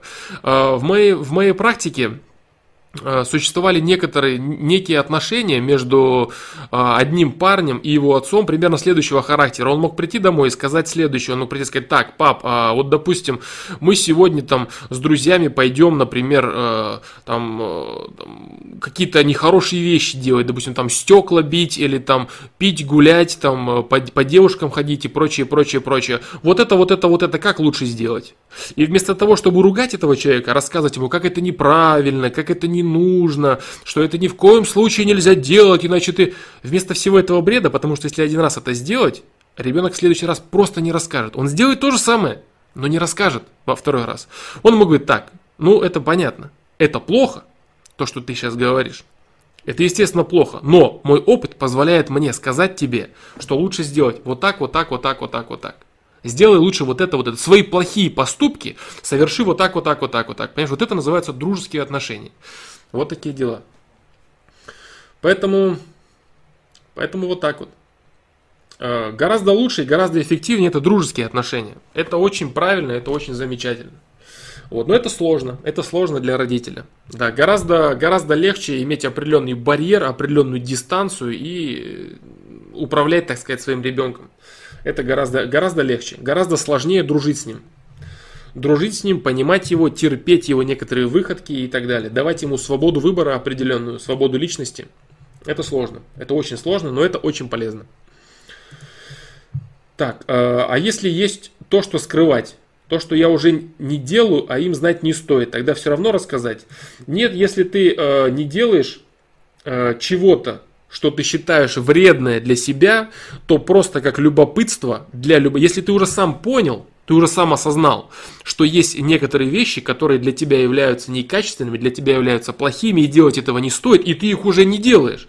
То просто расстраивать своего родителя, рассказывая ему, что ты что-то делал, негативно, нету никакого смысла. Просто расстроить человека. Нет, конечно. Ты уже сам понял, что это неправильно, ты уже сам это осознал. Может быть, расскажешь, когда ты будешь очень взрослый, вы, может быть, вместе посмеетесь на этот счет, понимаешь, какие-то свои глупости детства и так далее. А разочаровывать, пока ты продолжаешь оставаться молодым человеком, не стоит. Почему не стоит? Потому что если ты расскажешь какие-то свои глупости, родитель будет переживать, что ты что-то подобное можешь совершить, раз ты это уже сделал. Ты это уже сделал, ты будешь говорить, да нет, я же это уже понял. Ты это понял, а другое не поймешь. То есть человек будет просто переживать бесконечно. Если ты какую-то глупость себе исправил, то рассказывать о том, что она в тебе была, не обязательно. Вот так. Чтобы не вызывать лишние переживания у человека. Вот такие дела. Вот такие дела. Вот что касается секретов, понимаешь? Если же, конечно, родители являются родителями, которые, что бы ты ни рассказывал, тебе говорят, что это плохо, это нельзя, а почему? Потому что, а вот это, а потому что, а вот, а вот это нельзя, а вот, а вот это тоже, ну и так далее. Понимаешь? Тогда, ладно, все, все понятно, все понятно. И делаешь свое, потому что все делают свое. Если человек, э, родитель начинает ребенка жестоко что-то запрещать, то он просто перестает знать э, жизнь своего ребенка. Если он начинает играть в запреты, ребенок говорит хорошо, я тебя понял, и начинает делать дальше свое, уже ничего не рассказывая. Вот и вся разница. Поэтому у родителей есть выбор. Либо участвовать в росте, в ошибках, в косяках и проблемах своего ребенка, живя в этом во всем. Либо отстраниться и сказать, нет, это все нельзя, ты вот это не делай, я тебе запрещаю. Он скажет, все, я тебя понял, хорошо, хорошо, не буду, не буду делать. И перестанет рассказывать и будет делать то же самое. Вот и все. Вот так. Поэтому, поэтому так. Э, да, но это сложно. Это сложно для родителя. Если это родители, которые не хотят дружить, значит секреты иметь можно. Если это родители, которые хотят дружить, но они никаким образом не могут повлиять и помочь тебе, значит секреты иметь можно. Если ты чувствуешь, что э, уровень твоего развития, твой жизненный опыт или опыт родителей не может э, тебе помочь, э, в этом случае да. Если это твои друзья близкие, то нет, в этом смысла никакого.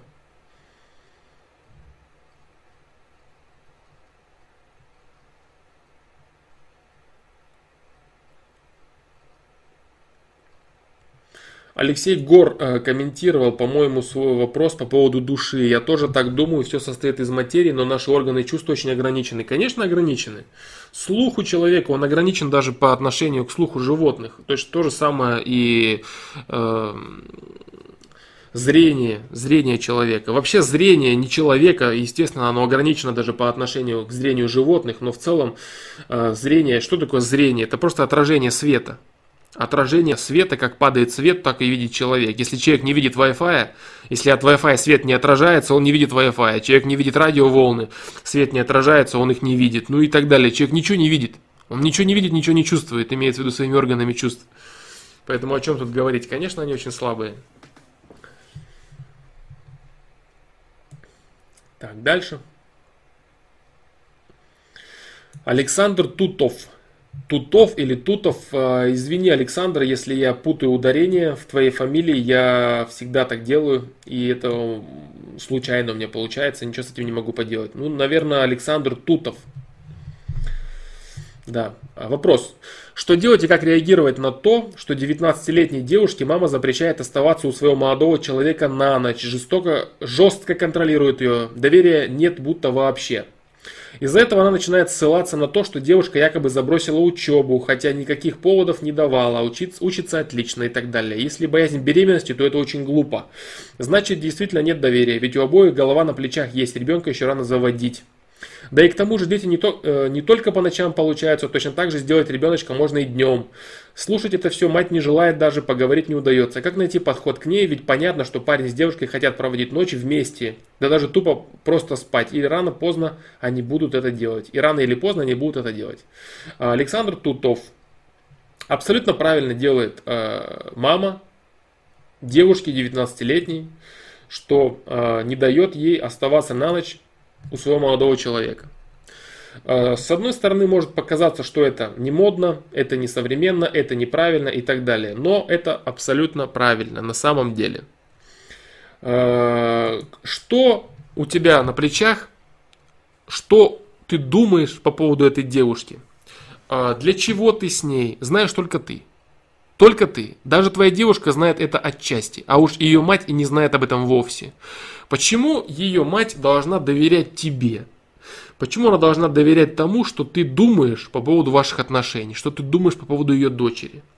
Она должна доверять твоей голове, которая у тебя есть на плечах. А может быть, ты думаешь не той головой, которая у тебя есть на плечах, а той головой, которая у тебя есть между ног. Может быть, ты ей думаешь. Откуда она знает? Она не знает этого, правильно? И она должна поверить тебе. Вот Александру Тутову она должна взять и поверить, сказать, да, Александр, э, моей дочери 19 лет. Я верю тебе, дружище. Пусть она остается у тебя на ночь. Все замечательно. Понимаешь, вот и все. То есть, что тут мать делает не так? Мать пытается оберегать свою дочь. Она делает это грубовато. Она делает это не совсем правильно, потому что если она этого не сделала раньше, то сейчас как-то силы держать ее не даст никакого эффекта. Она вызовет только лишь отторжение.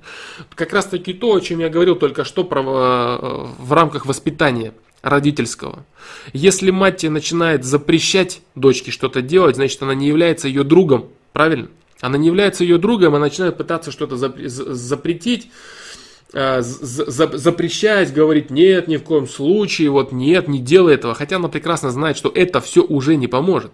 Если она хочет вложить своей дочке какое-то воспитание, чтобы она до свадьбы чего-то там не делала, или до того, как выйдет замуж, или вообще в целом, в принципе, не оставалась э, с парнем на ночь, это нужно было делать раньше. Нужно было раньше рассказывать своей дочке, как оно надо делать, а как оно делать не надо. А сейчас тупо заставлять через силу это бесполезно. Вы все равно будете делать свое дело, а с матерью она просто дистан... от матери она дистанцируется. Это неправильно, то, что она делает. Имеется в виду, это не даст никаких результатов. Но ее потуги в стремлении защитить дочь от тебя, они правильные. То есть она не доверяет тебе, она тебе не знает.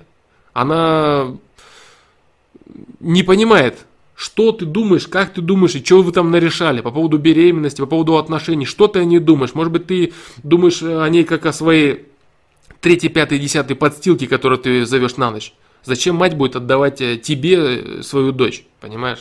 Вот она о чем думает. Конечно, ее эти действия, они ни к чему не приведут. Они вызовут лишь отторжение у дочки больше ничего. Но ее страх и стремление защитить дочь абсолютно нормальные. Поэтому здесь что-то говорить абсолютно бесполезно. Э, что ты можешь... Э, как ты можешь с ней поговорить? Что ты можешь ей сказать? Ты можешь ей сказать все то же самое, что я тебе сейчас сказал. Ты можешь прийти к ней на чай в гости вместе со своей девушкой и сказать, вы знаете, тетя Маша, тетя Клава, я прекрасно понимаю ваши опасения. Вы полностью правы. И вы знаете, мне приятно, что вам не безразлична ваша дочь. Вы не знаете меня, вы не знаете моих стремлений. То, что любой парень начнет петь, что он ее любит и только с ней будет, а потом через два месяца ее кинет, как с ней по, попользует ее какое-то время, это мне тоже все знакомо. Но вы знаете, дело в чем? Дело в том, что э, и после этого ты должен объяснить ей, почему твои отношения это нечто другое, в чем они уже выражаются не такими. Что в ваших отношениях такого, что могло бы сказать и доказать ей, что ты действительно любишь ее? Что вы действительно будете вместе? Что ваше э, ее оставание у тебя на ночь это действительно то, что надо? Что ты ее будущий муж, возможно, или нет? Если нет, тогда она полностью вообще права том, что не пускает свою дочь э, спать с одним из ее парней. Я же говорю, да, это бесполезно. Ничего, ничего с этим уже не сделать, но ее стремление, это нормально.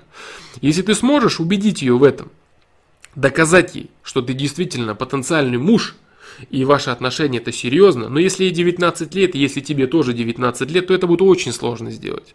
Потому что рассказ о том, что вы вот с 19 лет будете вместе, и у вас все будет хорошо, и вы будете парой, и вы будете мужем и женой, бла-бла-бла, это... Да это, скорее всего, и неправда. Понимаешь? Может быть, это и правда, но большая вероятность того, что это неправда, если вы ровесники. Вот такие дела, дружище. Поэтому э, поведение ее матери абсолютно, абсолютно оправданное, абсолютно правильное. Если ты хочешь как-то на это повлиять, то поговори с ней. Скажи, что ты понимаешь ее озабоченность, ты понимаешь ее переживания, ты разделяешь их и считаешь их абсолютно нормальными. Найди аргументы, объясняющие, что ты действительно человек, которому стоит доверить э, ее дочь. Но только в том случае, если это действительно так. Если ты придешь ее лечить на ровном месте, то есть ты придешь ее обманывать, накидывать ей всяких рассказов о том, что ты хороший парень и все будет хорошо, а сам ты планируешь ее попользовать пару, пару месяцев еще, а потом выбросить, то я не думаю, что жизнь тебя будет радовать какими-то событиями в твоей жизни, хорошими.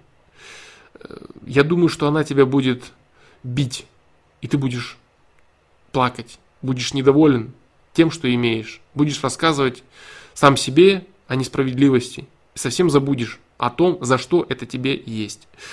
Вот, поэтому, если ты действительно человек, который э, осознает ответственность за другого человека, тогда иди и докажи это своей теще будущей. Если это не так, если вы просто спите в 19 лет, то озабоченность матери абсолютно нормальная. Никак не реагируй на это. Никак не реагируй, и дочка ничего не сможет доказать. Просто встречайтесь, спите, общайтесь, делайте, что вы делаете. Вот и все, без всяких разговоров. Если сможешь доказать это ее матери, попробуй, выскажи это все. Но сам для себя пойми следующее, что ее озабоченность, она правильная. Не протився этому. И ей скажи то же самое, своей девушке. Скажи, ну конечно, мама переживает за тебя. А твой вопрос, разве она не понимает, что у нас есть... Да какая у тебя голова на плечах может быть у нее в 19 лет? О чем ты вообще говоришь? Конечно, она этого не понимает. И она понимает обратно, и она полностью права. Более того. Поэтому ее опасения абсолютно правильные, абсолютно оправданы. Сам пойми это. Девушке это скажи. А что с этим делать? Переубедить ли э, ее мать или не переубеждать, ты сам смотри, в зависимости от своих э, мотивов и стремлений. В общении со своей подругой.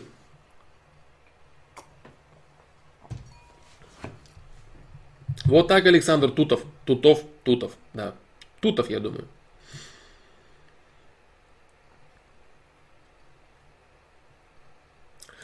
Ну, раз ты спрашиваешь, как найти подход к ней, значит скажи ей, что ты понял, что она права в своих переживаниях.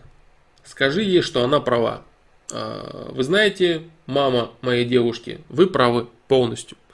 Я бы тоже не пускал свою дочь к непонятному парню. Вот вы меня теперь знаете, я такой-то, такой-то, трали-вали. Объясни, почему тебе стоит верить. Докажи, докажи.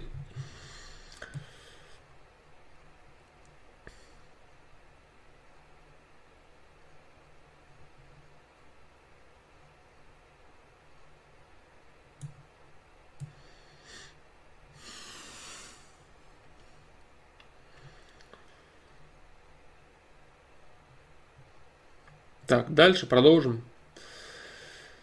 Продолжим. Кобаль 700. Порой очень хочется выговориться перед другом, рассказать, что офигенного произошло со мной, при этом не чувствую себя хвостуном. Все нормально, значит?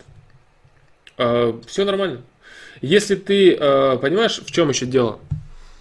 Вот видеть разницу в своем мотиве. Когда человек рассказывает, вот это очень важный момент. Очень важный момент, и ты сразу поймешь, о чем я говорю. Когда человек э, желает рассказать что-то другому человеку, у него есть всего два мотива. Два мотива. Первый мотив. Рассказать для того, чтобы вместе порадоваться. Рассказать ему, человек порадовался, он за тебя порадовался, вы с ним вместе порадовались, и ты еще раз порадовался своим успехом. Это первый мотив. И второй мотив. Рассказать другому человеку о своих успехах, чтобы его унизить. Объяснить ему, что ты лучше, чем он.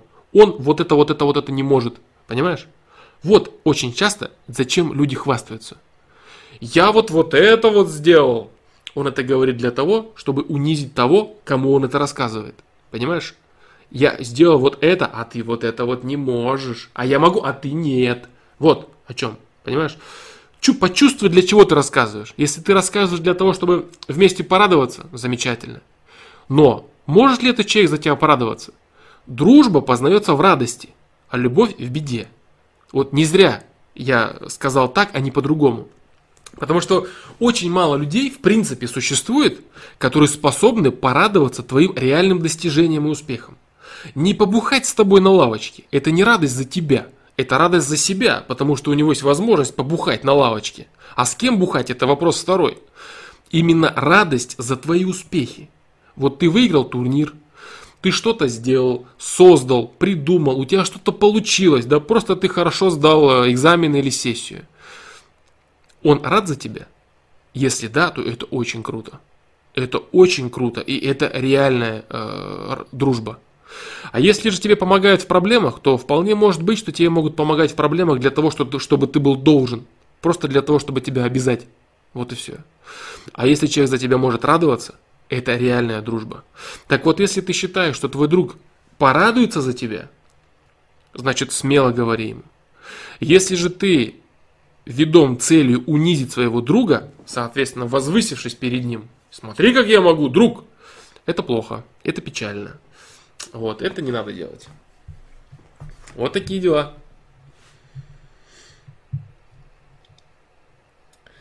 Вот так. То есть искренне радоваться. Искренняя радость за успехи другого человека – это и есть дружба. Вот очень много, много людей задают вопрос, что такое дружба, вот что такое, а вот как это, это вот вместе вот бухать это, это дружба, это вот вместе в спортзал ходить, это вот дружба, это вот, это что вот вместе, работать вместе, что, что такое дружба? Дружба это форма любви.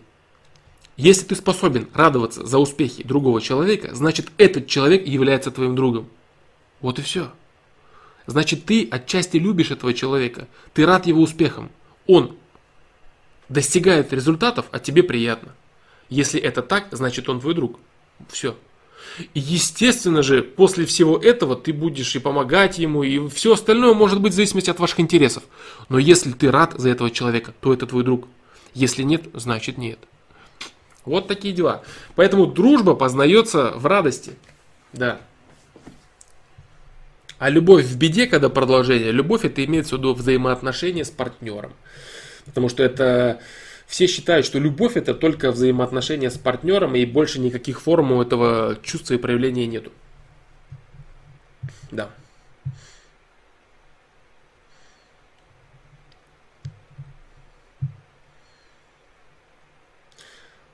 Валера Инфаркт спрашивает, почему стремление к деньгам это плохо, ведь этот мир творят предприниматели. Этот мир творят э, изобретатели, а не предприниматели. Предприниматели это просто посредники, которые продают э, созданное кем-то. Этот мир создают изобретатели, а не предприниматели. Предприниматели просто наживаются на чьих-то изобретениях. Вот и все. А они, конечно, один как один говорят, что главное это деньги. Конечно. Главное это изобретать то, чего нет. Структурировать информацию, вносить свое творчество в мир. Вот эти люди творят мир, а не те, кто на этом наживает какие-то бабки. Но это просто я отвечаю, потому что это очень э, быстро можно было ответить. Так, там, по-моему, продолжение, да, было. Александр Тутов поблагодарил. Э, я надеюсь, я помог тебе. Спасибо за, за отзыв. Надеюсь, я помог тебе, дружище. Егор Шитов спрашивает, о, кстати, что со мной не так? Я не могу искренне радоваться за других. Значит, ты не нашел людей, которые для тебя являются близкими людьми. Вот и все. Значит, ты не видишь для себя близких людей действительно близких людей, друзей. Ты не считаешь нужным радоваться их успехам, потому что ты не считаешь с ними, не считаешь э, единение с, с этим человеком. Вот и все. Не считаешь единение. Да. Не считаешь единение, как-то неправильно сказано не считая, что находишься в состоянии единения с этим человеком. Да, вот так надо будет правильно. Если не можешь искренне радоваться, значит ты не любишь окружающих людей. То есть, допустим, э, что такое радоваться? Вот, допустим, э, человек, который, э, возвращаясь к вопросу патриотизма, человек, который смотрит, допустим, Олимпийские игры, он может радоваться за победы какого-то спортсмена, потому что он понимает, что этот человек представляет его страну, а так как он любит свою страну, он понимает, что его страна выигрывает, и он рад победам. Понимаешь связь? То есть то же самое, определенная любовь. И в этом случае любовь выражается к своей стране. Человек счастлив, что его страна побеждает. Он радуется победам каких-то своих чемпионов, он болеет за них и так далее. Ему не безразлично. Форма любви, форма любви. Это круто.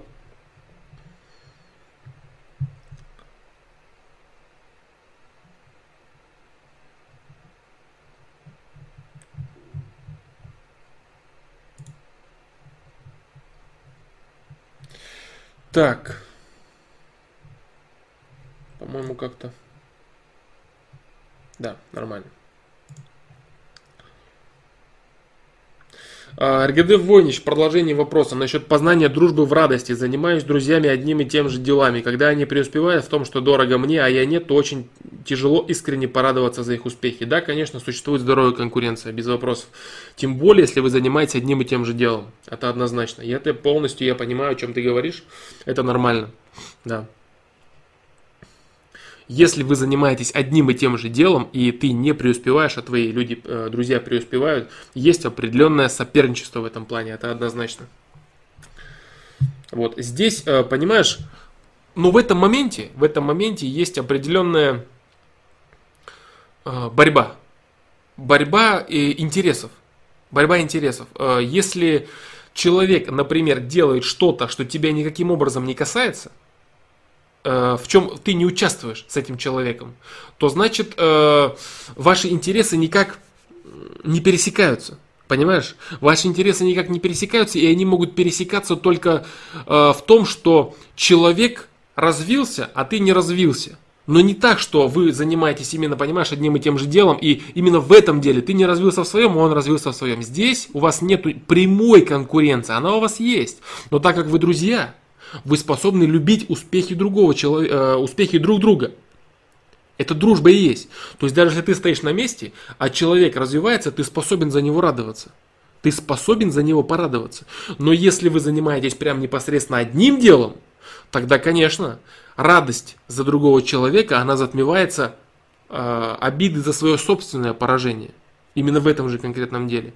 Здесь есть очень, очень сильный конфликт интересов. Тут, конечно, очень сложно радоваться. Булат Насибулин, я дойду до твоего вопроса. Я почему сейчас э, отвечаю на вопросы текущие, которые есть внизу чата, они э, продолжают э, вопросы, на которые я говорю. Я как отвечаю? Я отвечаю по, по ходу всего чата, начиная с самого верха и продвигаясь вниз. Я дойду до твоего вопроса, обязательно отвечу. Вот и все.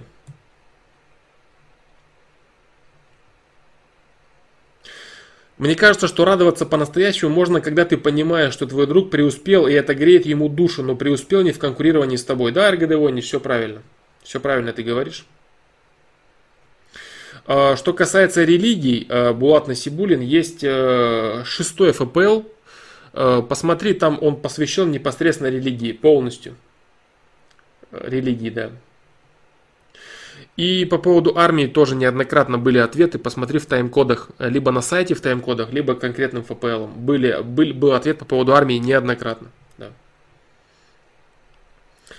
Человек радует чемпиона то, что он причисляет себя к той же группе, как и этот чемпион. То есть, скажем, они оба из группы Россия. То есть он радуется за себя. Ну, то же самое и здесь происходит в дружбе. Понимаешь? Ему не обязательно любить чемпиона или страну, он любит себя, состоящего в определенной группе. Так посмотри, в чем тут твоя ошибка заключается? Если человек любит себя, состоящего в определенной группе, значит он причисляет себя к определенной группе, правильно? Так значит он и группу любит точно так же, как и себя. В этом и есть самая главная проблема, что некоторые люди не могут этого понять. Если ты причисляешь себя к какой-то группе, если ты к себе никакой группе не причисляешь, ты одиночка. Тебе на все плевать. Если ты причисляешь себя к группе, допустим, как ты говоришь, Россия, значит вы уже вместе. А если вы вместе, значит ты любишь свою группу, потому что ты, если бы ее не любил, ты бы в, нее, в ней не участвовал. Понимаешь? Ты участвуешь в этой группе, потому что ты любишь ее. И так как ты ее любишь, ты желаешь ей развития. И, соответственно, ты радуешься за чемпиона, потому что ты радуешься за себя. Все правильно. Почему ты радуешься за друга? Потому что с другом ты образуешь единую группу. Вы друзья. Ты радуешься за него, потому что он твой друг. Потому что тебе приятно за себя. Твой друг добился успеха. Тебе приятно за чемпиона. Твоя страна добилась успеха. Твоя страна. Твой друг, твой чемпион. Поэтому очень правильно ты заметил. Ты радуешься за себя. Но ты радуешься за себя только в том случае, если ты причисляешь себя к этой группе. А если ты причисляешь себя к этой группе, то ты любишь эту группу. Это очень важное понимание. Об этом будет сказано в следующем видео. Да. Это очень важное понимание. Хорошо ты заметил, очень, очень правильно, Юрий Самарин, ты заметил на этот счет, э, но вот этот момент нужно четко понимать. Если ты, допустим, тебе плевать на страну, ты не чувствуешь единением с этой группой, ты не будешь радоваться за него. Потому что ты не будешь радоваться за себя, ты не будешь радоваться за эту группу. А если ты чувствуешь единение, то же самое за своего партнера. Почему человек радуется за своего ребенка? Я рад за своего ребенка, потому что это его ребенок. Он радуется за себя. Ребенок достиг успехов. Это мой ребенок, значит я достиг успехов. Мой партнер развивается. Это мой партнер. Я за себя радуюсь. Человек, в принципе, всегда за себя радуется. Только заключается все, разница заключается в том, что насколько человек э, причисляет себя к другим, э, к другим людям. Ширина охвата. Вот.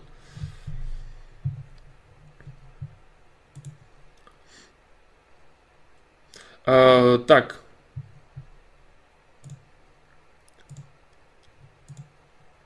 Я сейчас буду отвечать только на вопросы, вытекающие из этого ответа, а потом я перейду э, в продолжение чтения чата. Так, э, Валера инфаркт. По-моему, этот вопрос твой был... Э, по-моему, этот вопрос был с прошлого стрима. Валера инфаркт. Я отвечу на него тогда. Я отвечу на него. Ну, по-моему, я отвечал на что-то подобное.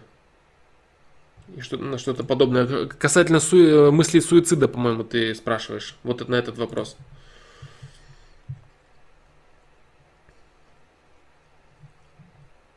Так, ладно, давай продолжим пока этот вопрос по поводу именно вот коллективной радости друг за друга. Э, выходит, командный спорт тоже развивает чувство любви и радости за себя и за группу, за партнеров. Только в том случае, если ты чувствуешь себя частью команды. Не командный спорт развивает, а отношение к команде. Можно быть игроком, допустим, ты представь, что ты какой-нибудь чемпион. Э, ты какой-нибудь, например, Рональдо. И я не знаю, как на самом деле Рональдо относится к своей стране, к своему футбольному клубу, но что-то мне подсказывает, что он не особо рад победам э, своих сослуживцев по команде. Можно принадлежать к любому, к любой группе и быть абсолютно безразличным человеком э, к заслугам других людей и радоваться только своим собственным. Только своим собственным. Понимаешь?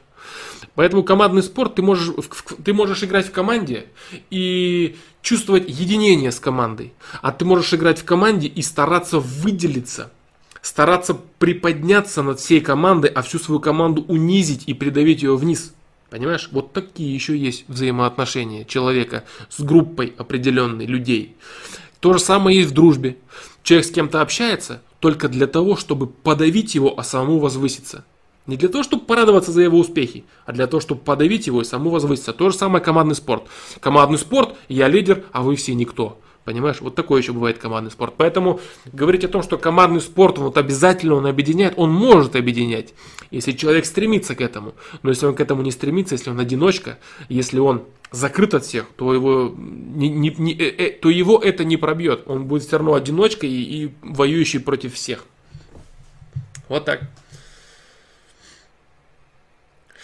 Вот если бы мы умели радоваться за друзей так же, как и за спортсменов, мы видим в друзей соперников. Да, да, если, если ты видишь в друзей соперников, значит это не твои друзья. Да. Если ты видишь э, в друзьях людей, э, которые ты хочешь, чтобы тоже развились, это значит друзья. Для тебя друзья. Кем ты для них являешься, знают только они. Ты можешь сказать только лишь за себя, что ты думаешь по поводу другого человека. Если ты хочешь, чтобы он развивался, чтобы он рос, значит он твой друг.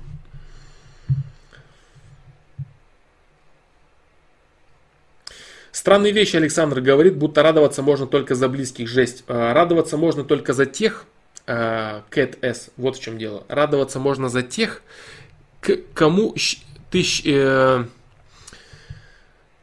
кому ты считаешь, ты имеешь отношение то или иное. Понимаешь? Если ты э, способен радоваться за каких-то абсолютно далеких людей, за, например, ты прочитал, что у какого-то человека где-то чего-то получилось, значит в целом ты развитая личность, и ты способен радоваться не только за себя, не только за своих близких, за свою семью, не только за свою страну, но в целом и за людей. Понимаешь? То есть я не говорю, что можно радоваться только. Я говорю, что человек может вообще ни за кого не радоваться, а может за всех радоваться. Все зависит от того, с какой частью людей этот человек считает себя одним целым. Я говорю, я скажу об этом а, в следующем видео. Вот, поэтому радоваться можно только за, не за близких людей, а радоваться можно только за тех людей, которым ты э, считаешь, что имеешь отношение. Если ты радуешься вообще за абсолютно других людей, значит ты в целом имеешь такое чувство, такое качество, как человеколюбие. Значит, ты можешь порадоваться в принципе за любого человека. Понимаешь? И почувствовать, что да, его успехи это твои тоже успехи. Вот в чем дело.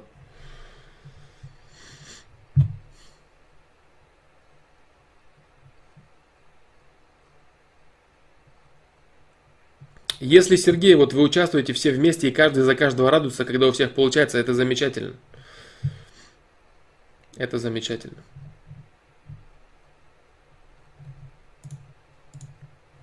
Это замечательно. Так, ну все, э, вроде этот вопрос исчерпан, да. Поэтому вот такую вот интересную э, вот такую вот интересную дискуссию породил вопрос по поводу хвастовства, по поводу дружбы, по поводу близких взаимоотношений с людьми. Э, Кобаль 700, спасибо тебе за такой вопрос. Да.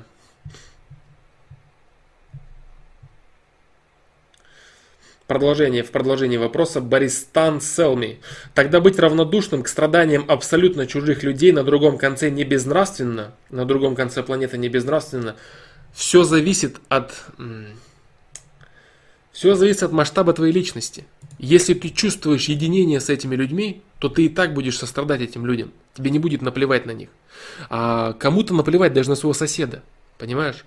Не безнравственно безнравственно или не безнравственно. Не совсем правильно это, не совсем правильная постановка вопроса.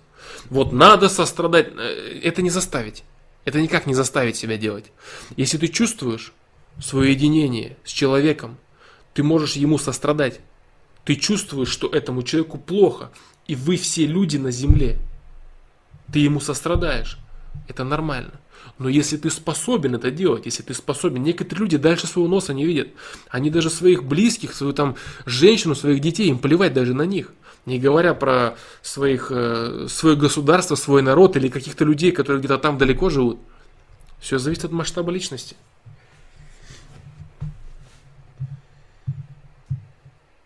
А, видео, оно и так будет про это, да, оно будет про это.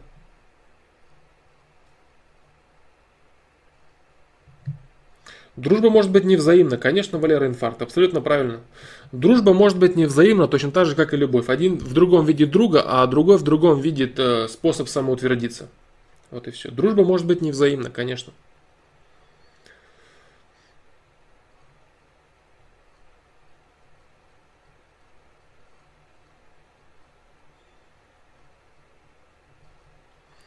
Сегодня мне друг сказал, что он уходит с работы, где он зарабатывал больше меня, и мне почему-то стало приятно, хотя ему помогаю всегда странно.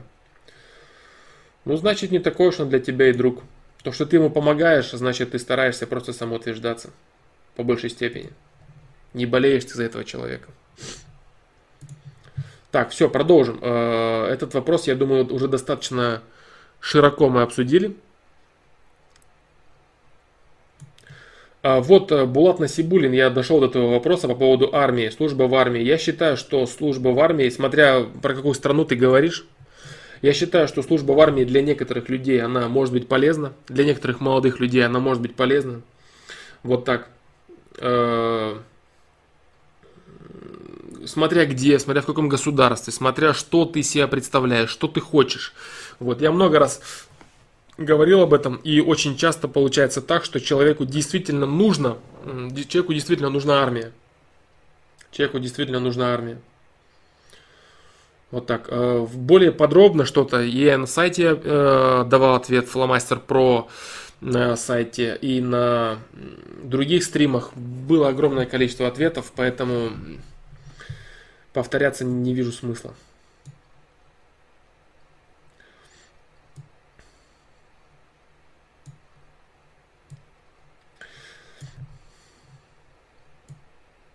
Ну, израильская армия тебя вряд ли исправит.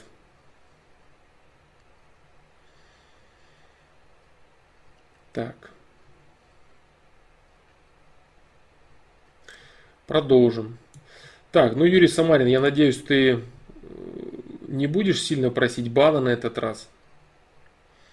Я очень хочу, чтобы ты участвовал. Э, я очень хочу, чтобы ты участвовал адекватно в дискуссиях, в вопросах, как, допустим, в предыдущем вопросе. В целом я хочу, чтобы люди участвовали адекватно э, в дискуссии той или иной. Вот, и я очень редко отключаю кого-то. Очень редко баню. Я бы не хотел тебя отключать, э, твои аккаунты, понимаешь? Но если ты будешь э, повторять одно и то же из э, стрима в стрим, заполняя чат огромным количеством своих бессмысленных постов, то я буду вынужден это сделать, к сожалению.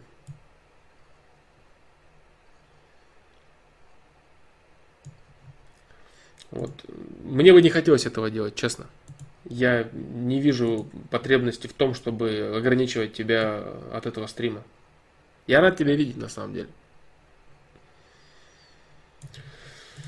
Вот такие дела. Так.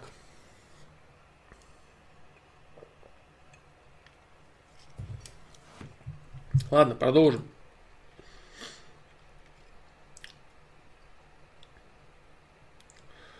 Так, так, так, так. Служба так.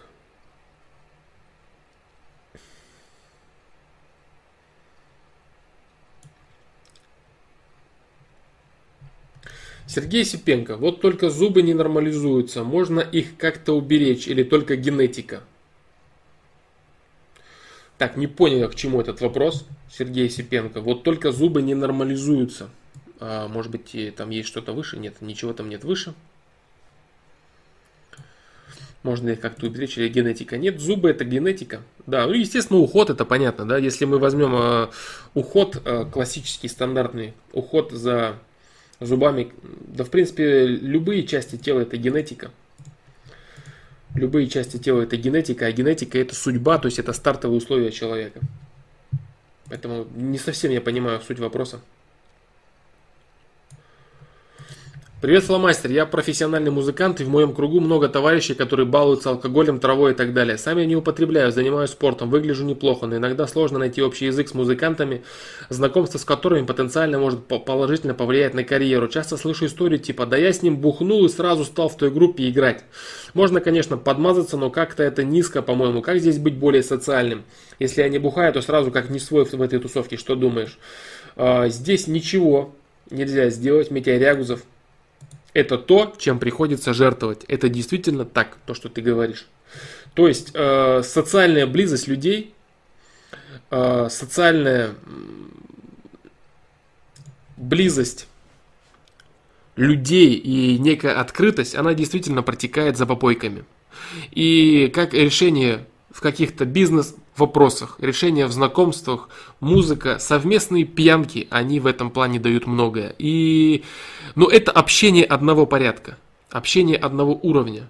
Если человек делает выбор в эту сторону, это его право. И упрекать его за это не стоит. Вот ты начал бухать с ними, потому что это выгодно, потому что это правильно. Он так хочет, он так делает. Э, что-то сказать здесь против этого, что нет, такого нету, на самом деле можно просто, нет, нельзя. Э, сблизиться с незнакомыми людьми, с незнакомым коллективом, ближе, чем сблизиться на попойке совместной, невозможно. Это факт. Это точно так и есть. То же самое всевозможный бизнес, дела бизнеса, они делают исключительно подводку в бане. Вот и все а подписываются бумажки уже на следующее утро. Это правда. То есть человек, который выбирает э, трезвый образ жизни, это человек, который отказывается от определенных действий в своей жизни. Вот. Но он на этот шаг идет осознанно. Идет осознанно только благодаря, того, что, э, благодаря тому, что он пересматривает свои ценности. Пересматривает свои ценности, и как ты говоришь, он не считает нужным подмазываться каким-то музыкантам для того, чтобы играть в их группе и перешагивать для себя, делать то, что ему не хочется. То же самое, что касается бизнеса, заработка денег и прочего, и прочего. Если ты хочешь в этом крутиться, если ты хочешь быть именно вот подмазываться к незнакомым людям, чего-то пропихивать по пьяни, какие-то интересы свои и так далее, значит тебе нужно пить вместе с ними для того, чтобы подмазываться. Если ты не хочешь этого ничего делать, значит ты не участвуешь в этом. Человек осознанно отказывается от этого.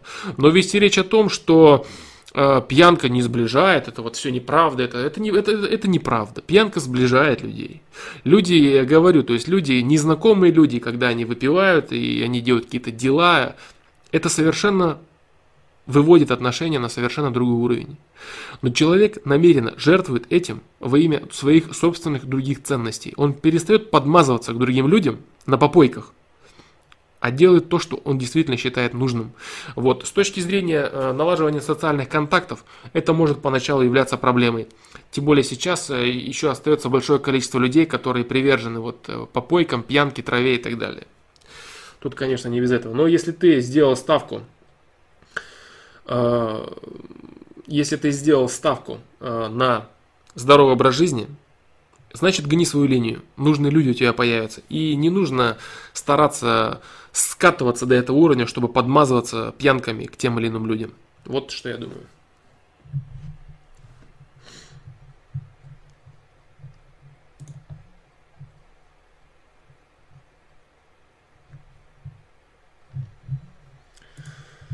Так, ну продолжим.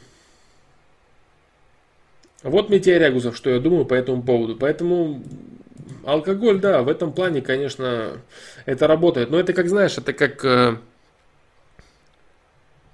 это как выменивать свои ценности на какие-то на какие-то на какой-то сомнительный профит, скажем так.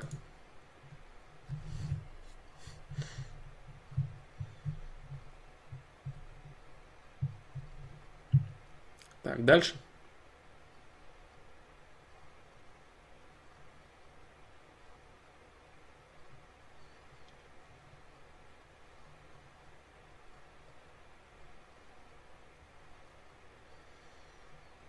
Так.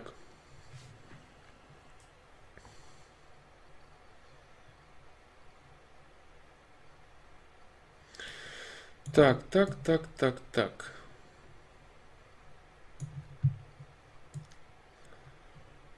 Так, так, так.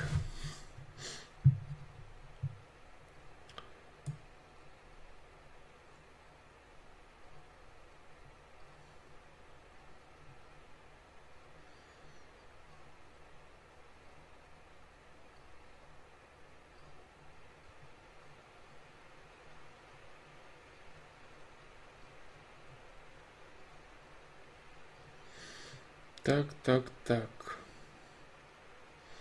Диалог идет.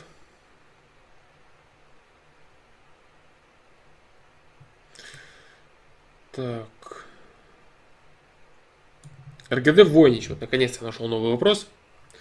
РГД Войнич. Как сохранять баланс между удовлетворением и мотивацией развиваться? Э, баланс между этими двумя моментами заключается в том, что человек, достигая какой-то одной цели, сразу же начинает видеть новый пик. И э, вот это вот удовлетворение от достижения какого-то пика, оно сразу толкает тебя искать новый пик, чтобы потом э, достичь его и получить то же самое удовлетворение. Вот и все.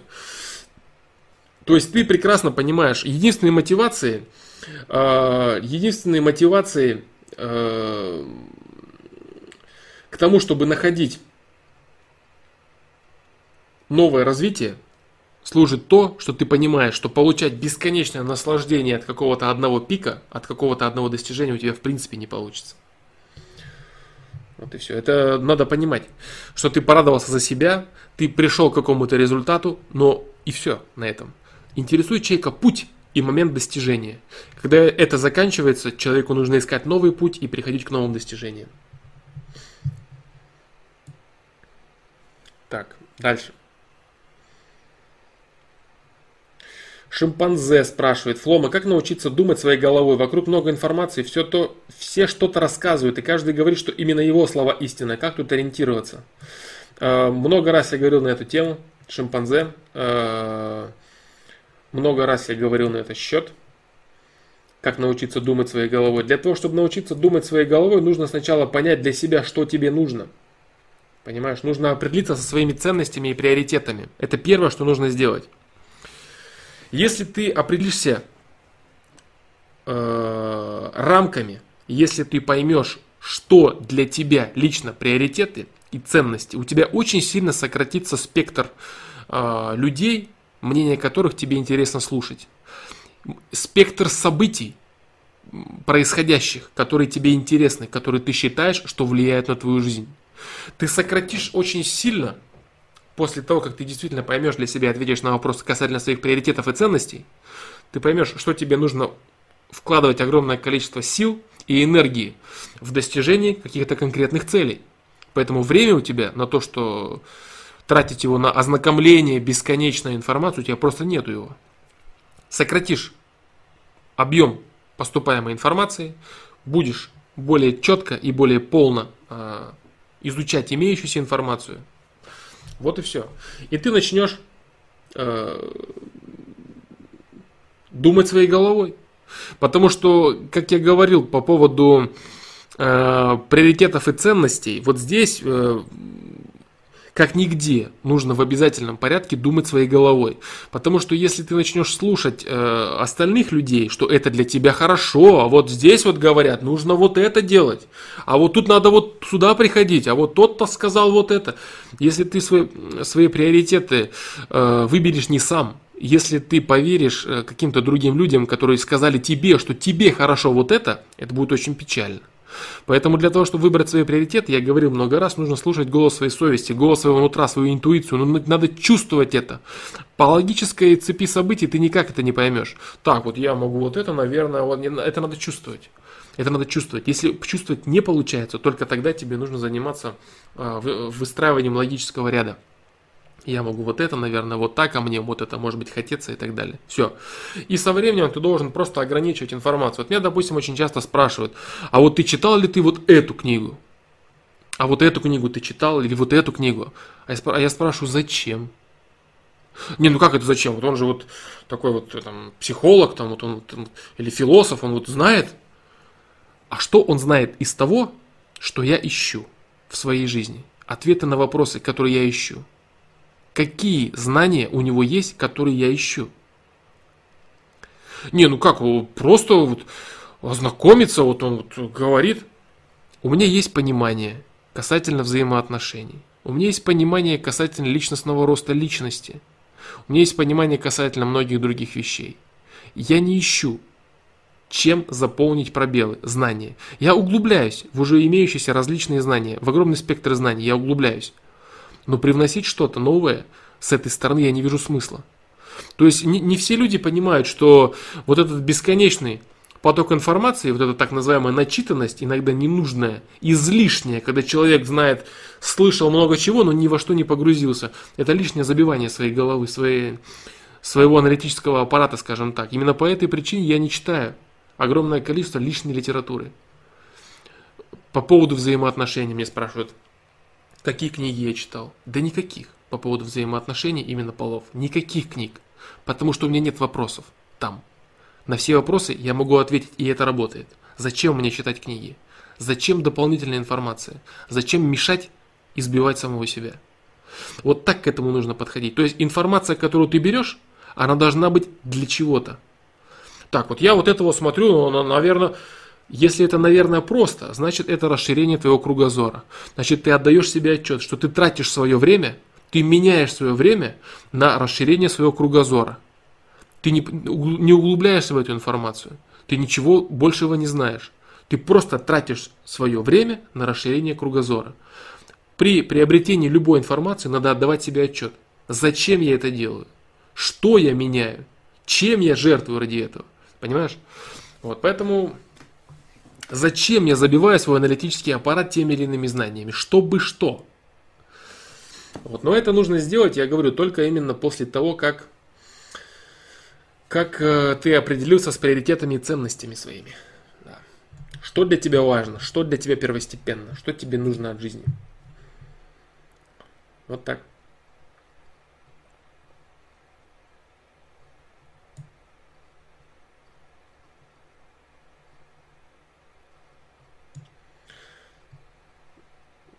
Кэт С. Мне тоже кажется, что многие книги читать либо вредно, либо пустая трата времени. Да, конечно, конечно. То есть, если человек бесконечно через себя пропускает, можно прочитать одну книгу и находиться под впечатлением, разбирать ее, думать ее очень долго очень долго ее можно думать, и она принесет реальную пользу. А если постоянно бесконечно через себя пропускать, еще если скорочтением, э, огромный поток информации, это просто бессмысленная трата времени. Это как, э, это уже становится как развлечением. Как развлечением, как потребностью какой-то. Нету никакого в этом. Вот э, многие люди утверждают следующее. Нужно вот в год или там в месяц или обязательно прочитывать. Да это неправда. Неправда. Человеку достаточно знать определенный набор знаний о своей собственной жизни, о своем собственном саморазвитии для того, чтобы успешно развиваться. Остальное будет помаленечку добавляться, кругозор и так далее. А бесконечное запихивание непонятно чего в себя, это может быть очень вредной информацией. Очень вредным действием, точнее. Вот так.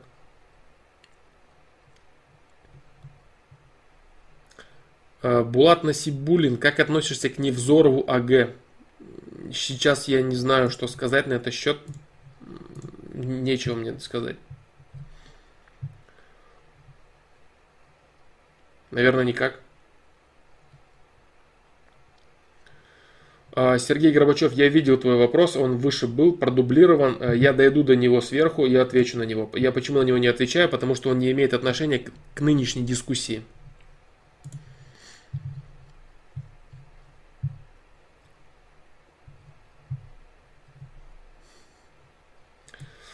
Так.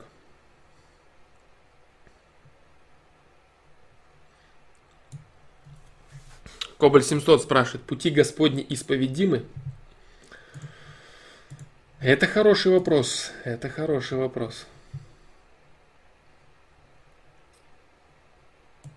Но я не буду на него отвечать.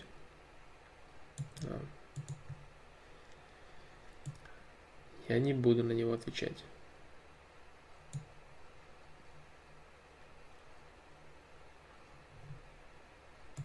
РГД Войнич спрашивает, нужно ли вести себя хорошо там, где не хочется, тем самым лицемерить, чтобы не обижать людей, например.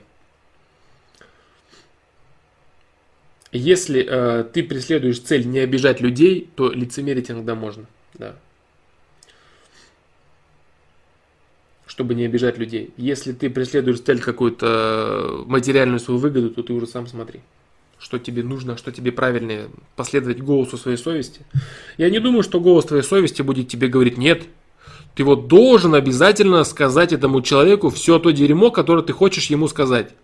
Такого вряд ли будет. Он не будет тебя пихать на это. Ты будешь думать об этом человеке плохо. Но голос совести не будет тебя заставлять высказать ему это. Понимаешь? Потому что обижать человека это в принципе нецелесообразно. Ну думаешь ты о нем плохо, ну пожалуйста, ну зачем это озвучивать? Вот так.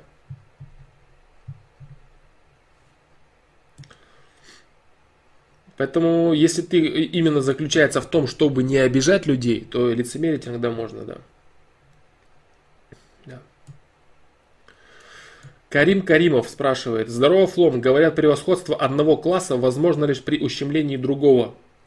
Как к этому относиться? А, что тут э, непонятного? Превосходство одного класса человека и так далее. Превосходство может быть лишь над чем-то. Если кто-то э, кто-то кого-то превосходит, значит есть те, кого кто-то превосходит. Как к этому относиться? К этому относиться как к естественной данности, как к факту неоспоримому, как э, к реальности социальной, как к классовости социальной, которая и была, есть и всегда будет. Поэтому Карим Кримов, я даже не знаю, как на это реагировать как э, на это ответить. превосходство одного класса возможно лишь при ущемлении другого. Так ли это? Это так. Именно поэтому э, идеальным и правильным государством, которое на данный момент, к сожалению, остается лишь теорией, является совершенный социализм или совершенный, совершенная форма коммунизма, когда все люди работают на общее благо и все друг другу практически равны. Практически в каком плане? В плане, в плане том, что никто никого не унижает. Естественно, есть люди менее способные, менее одаренные, есть люди более одаренные, изобретатели всевозможные и так далее, ученые – но никто никого не унижает. Ученый не унижает э, более э, низкоквалифицированного работника. Работник низкоквалифицированный не, чувствует себя ущербным человеком по отношению э, к этому человеку и так далее. А не та форма дикого капитализма, которая сейчас, когда человек, который высунул свой нос из, из болота дерьма, начинает рассказывать всем окружающим, что он король, а они никто. Это печально, конечно, но это определенный уровень нравственности, нынешний, который существует в современном мире. Вот так.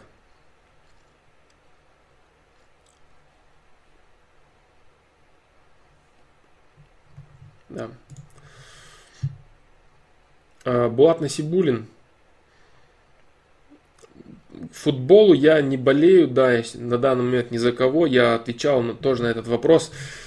Извини, дружище, что получается так, что все, что ты сегодня спрашиваешь, я на все это отвечал, и тебе придется все это искать в тайм-кодах, но, к сожалению, это уже 35-й ФПЛ, к сожалению, в плане того, что я не на все вопросы могу отвечать, потому что я уже отвечал. Вот. А вот Игорь Пестов э, говорит, что еще, оказывается, и на прошлом стриме я отвечал. Да, я ни за кого не болею, не смотрю на данный момент. Про Невзорова никак не отношусь, потому что не отношусь, потому что не знаком с его творчеством. Да, я не знаком с его творчеством. Булат Насибулин, футбол я не смотрю. Пробовал увлекаться, пробовал болеть за Ливерпуль, изучал команду, ничего не получилось, не привился интерес. Да. Английскую премьер-лигу смотрел. Да. Немцев пробовал смотреть, бесполезно, неинтересно. Оценил, проанализировал, попытался въехать, не привилось. Поэтому, Карим Каримов, возвращение твоего вопроса по поводу превосходства одного класса над другим, да, а, на данный момент это так. Поэтому, когда люди перестанут гоняться за превосходством, а, только тогда они смогут образовать здоровую систему государства, которая работает на общий интерес, на превосходство этой системы над этой же системой вчерашнего дня, а не над превосходством одного человека над другим. Когда люди почувствуют себя цел, цельным механизмом и начнут переть по прогрессу вверх, тогда будет круто. Тогда, тогда будет реальный рост или реальное развитие. А сейчас они топчатся просто на своих комплексах, в своем нереализованном самолюбии. Вот и все. Дальше. Артист Андерсон спрашивает, могут ли прилетать наказания через ухудшение здоровья близкого человека? Нет, не могут. Близкий человек никаким образом не может э, получить наказание такое, как ухудшение здоровья за твои какие-то косяки. Он только за свои собственные их получит.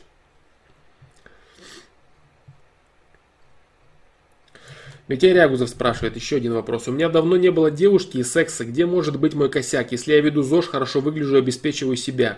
Общаюсь вроде тоже нормально. Также делал попытки замутить кое с кем. И меня удивляет, что дрыщи, которые бухают и курят, мутят с красивыми девушками, я думаю, что со мной не так. Я живу в общаге, где полно баб. И нормально ли искать секса без обязательств? Э, нормально искать секса без обязательств с теми, кто желает предложить секс без обязательств. Понимаешь, от человека вообще в целом нужно брать то, что он готов предложить. Если ты будешь искать секс без обязательств с девушкой, которая мечтает построить крепкие отношения, ищется единственного, а ты будешь накидывать, что ты тот самый единственный для того, чтобы с ней переспать, это печально. А если ты будешь искать секса без обязательств э, с девушкой, которая его тоже ищет, которая спит со всеми подряд и рассказывает, что ей это нормально, ей это нравится, пожалуйста, ей это нравится, Значит, ты, если ты хочешь секса с такими девушками, если тебе это нравится, если тебе это устраивает на твоем нынешнем уровне развития, на твоем пути, ищи этого. Вот, конечно, ты должен сделать огромное количество шагов, чтобы не получилось негативных последствий различных. Вот. Но если ты во всем этом отдаешь себе отчет, и если этот человек готов это предложить, пожалуйста. Если вы собираетесь на каких-нибудь квартирах и прочее, вот так вот.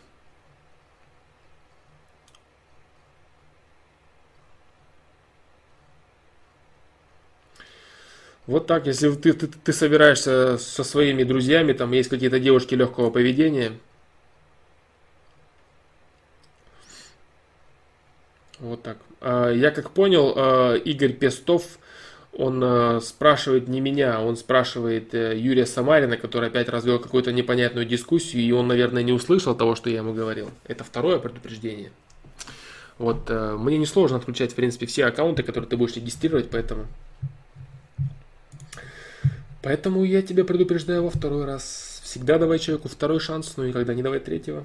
Поэтому это второй шанс твоего аккаунта. Два предыдущих аккаунта ты уже упустил. Юрий Самарин.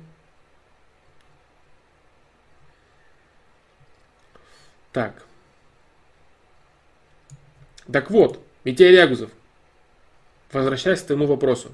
То есть, да, то есть, видите, мне приходится отвечать на вопрос и параллельно читать чат и понимать, что в нем происходит.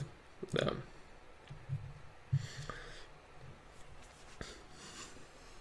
Не-не, общайся, общайся, нет вопросов. Нет вопросов. Общайся, общайся. Так, ладно, продолжим.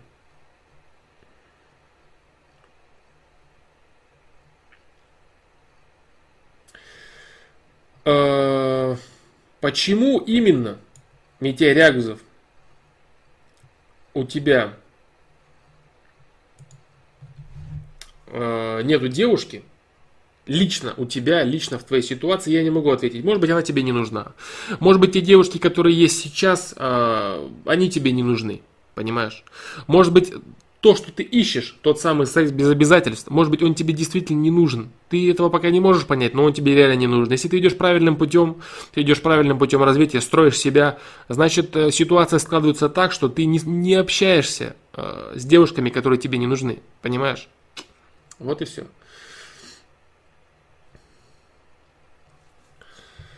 Поэтому... Поэтому так.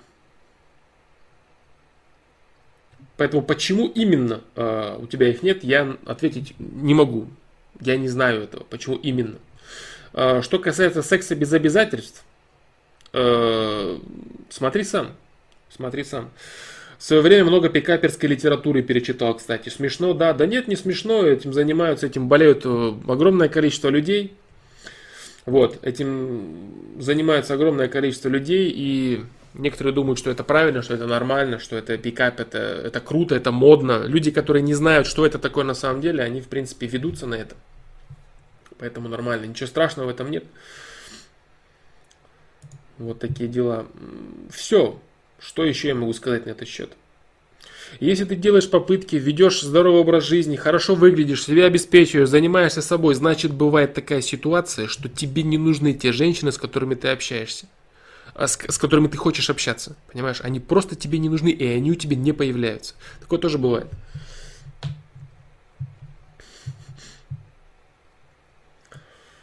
Вот так. Кэт С отвечает, значит ты не можешь их заинтересовать. Это Митя Рягузов, он отвечает на тот вопрос. Возможно, он не может их заинтересовать, но возможно ситуация складывается именно так, что они не нужны ему. Вот. И секс без обязательств, быть может, ему тоже не нужен, этому человеку. Хотя он думает, что он ему нужен, но он может быть не нужен на самом деле. Поэтому у него ничего не складывается в этом направлении.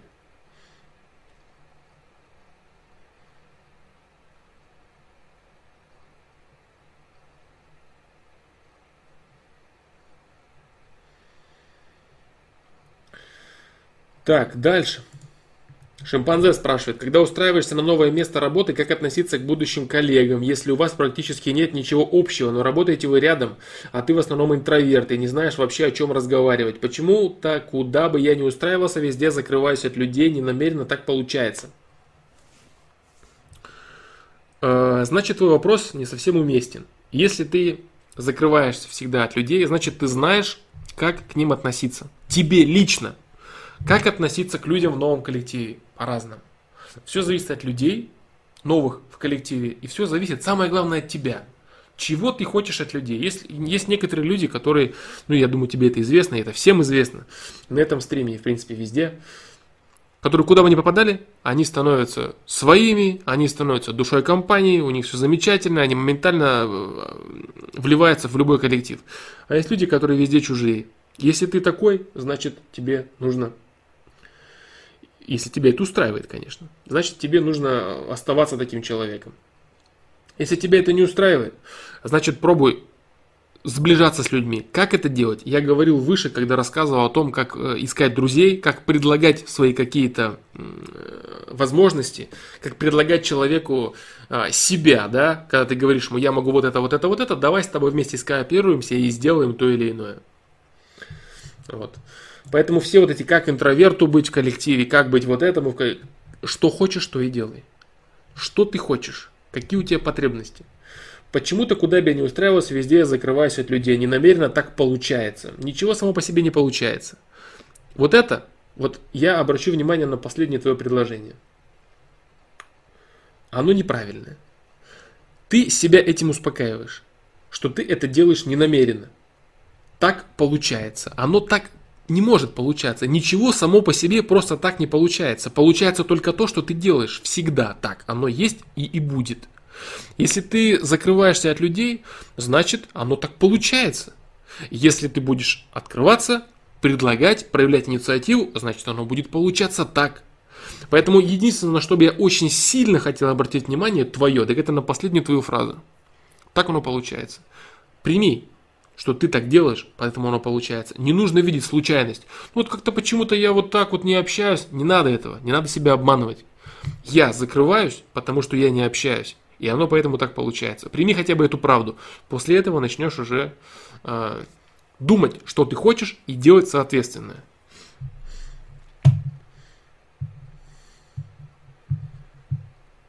Так.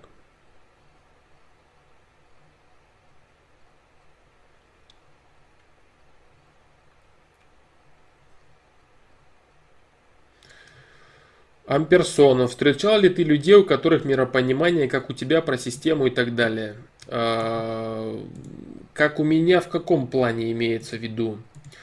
Глубина, форма, что именно амперсона тебя интересует? Идентичная ли в принципе во всех отношениях? По форме и глубине нет, не встречал. А, людей, которые имеют схожие понимания и представления, да, встречал идентично, это форма, да, схожая форма глубины. Хвалить себя опять, да, надо мне, отвечая на этот вопрос. Но не встречал, да, хвалю, вот не встречал. Да.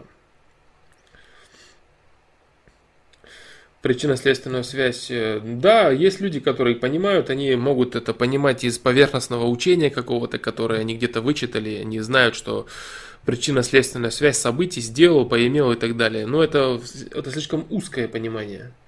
И самое главное, очень часто люди, которые это понимают, у них нету базы, они не понимают, что откуда вытекает, что откуда берется, куда все, ну как, как, как, оно, как оно и почему работает.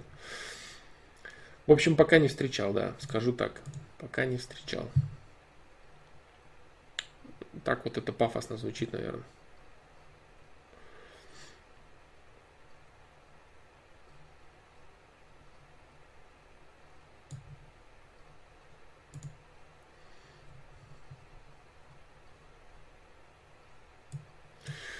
Саня, сколько такое кресло стоит? Если много работаешь за компьютером, нужно хорошо обеспечить свое место. Э, да, если много работаешь за компьютером, надо хорошо обеспечить свое место. Я не помню, сколько стоит это кресло, но оно вроде, да, оно вроде удобное. Оно удобное, оно хорошее, оно мне нравится. Да. Э, нужно очень хорошо, да, обеспечить свое место, это точно. Потому что компьютер для тех людей, которые много времени за ним проводят, это основное место работы.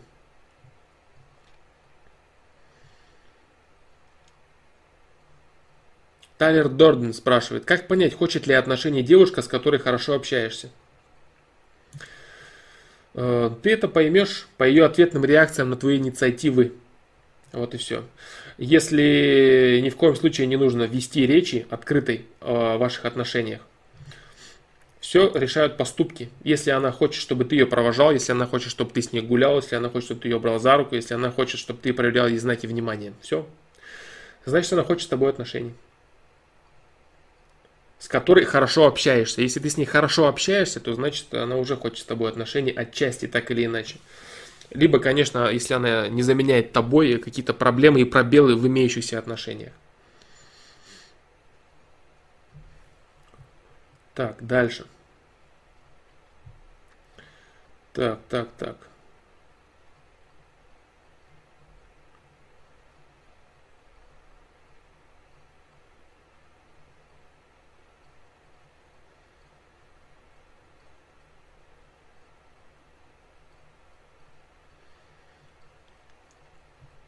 Так, так, так, сейчас, э, наверное, скоро будем заканчивать стрим. Так, скоро будем, сейчас, сейчас, сейчас. Сейчас, сейчас, сейчас, сейчас. Что ж такое?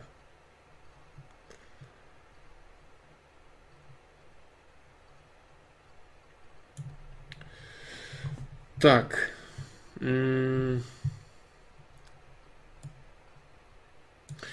Флом, как ты считаешь, умными рождаются или становятся? Э, под людьми, которые становятся, я имею в виду среднестатистических людей, не обделенных изначально умом.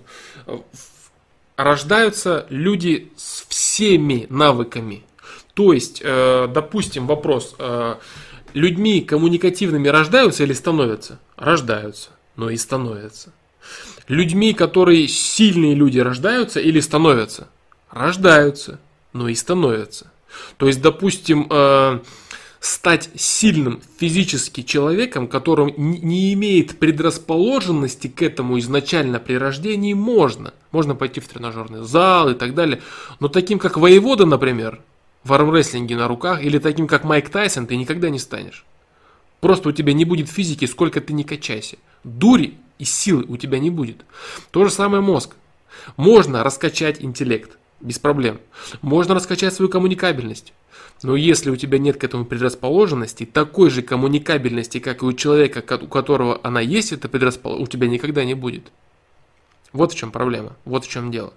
То есть все можно развить, в принципе, кроме эмпатии э, и еще некоторых аспектов темперамента. Но интеллект, он развивается, причем очень сильно развивается, очень качественно развивается.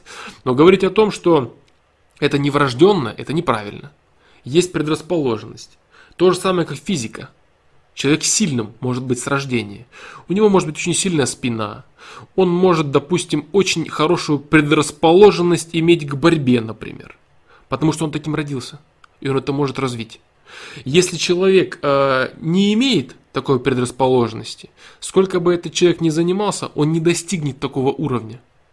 Если, конечно, тот человек, который имеет предрасположенность, будет заниматься. То же самое интеллект. Есть люди, у которых есть конкретная предрасположенность, но они могут ничего не делать, они могут не развивать его, они могут не заниматься собой, и они будут нереализованными талантами. Вот и все. Вот так. А, в целом это развиваемо умными рождаются и становятся, самое главное. То есть какой бы у тебя потенциал не был, если ты пришел с хорошим потенциалом, если у тебя очень хороший потенциал интеллекта, и ты ничего не делаешь, ты никак себя не развиваешь, то ты не станешь умным. То ты загубишь свой талант и все, свой потенциал. А если ты пришел со скудными знаниями и очень пашешь над собой, стараешься, у тебя огромная дисциплина труда, значит все у тебя будет получаться. Если, конечно, сравнить человека, у которого огромный потенциал, и он пашет над собой 100%, то ты никогда его не догонишь, если у тебя, допустим, слабый потенциал. Вот. Но дойти до хорошего уровня, достойного уровня, человек любой практически в состоянии, если у него нету каких-то серьезных э, врожденных э, травм или проблем заболеваний. Насколько плохо быть человеком с нереализованным талантом? Очень плохо быть человеком с нереализованным талантом. Кэт С спрашивает, и это очень хороший вопрос. Почему это так? Почему это очень плохо? Потому что это неблагодарность системе за свои навыки. Это наплевательское отношение к самому себе. Это наплевательское отношение к условиям, которые ты получил. Это отказ от самосовершенствования.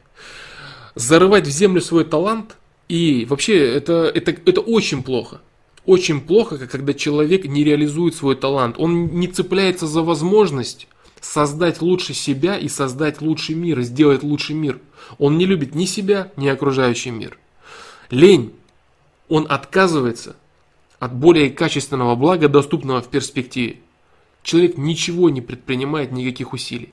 Нереализованный талант – это очень плохо. Это очень негативный аспект. Это очень большое разрушение в свою жизнь, за которое человек будет иметь очень большие последствия негативные.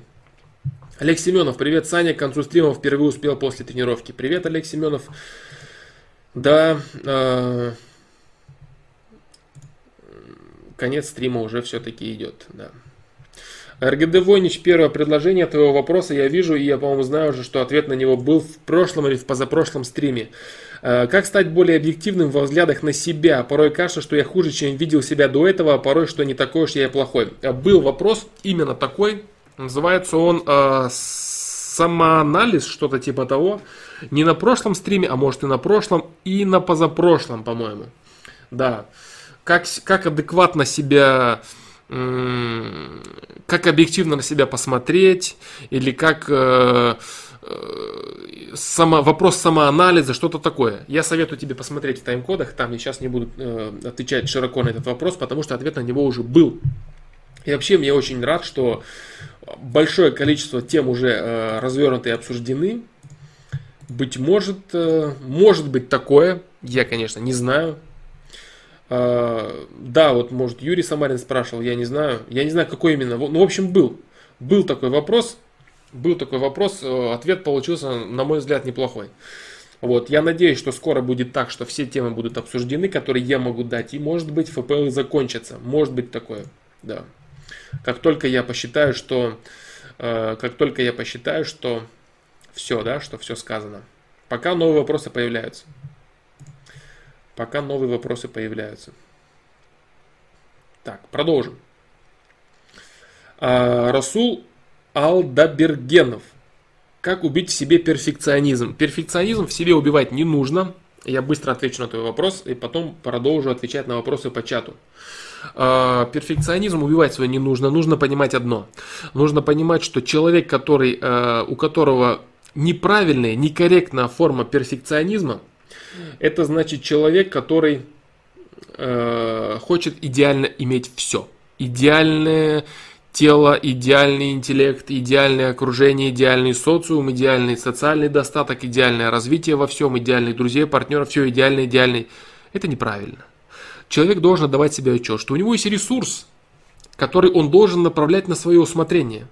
И достигать идеала в своих приоритетах – это правильно. От этого не нужно бежать. В приоритетах достигать идеалов. Это правильно. К этому нужно идти. Если для тебя приоритет отношения, значит перфекционизм в отношениях. Если для тебя приоритет это построение своего тела, допустим, ты хочешь стать спортсменом, еще, еще что-то. Перфекционизм в спорте. Заставляй себя, выходи на идеал. Перфекционизм еще в каких-то вещах, пожалуйста, делай это. Понимаешь?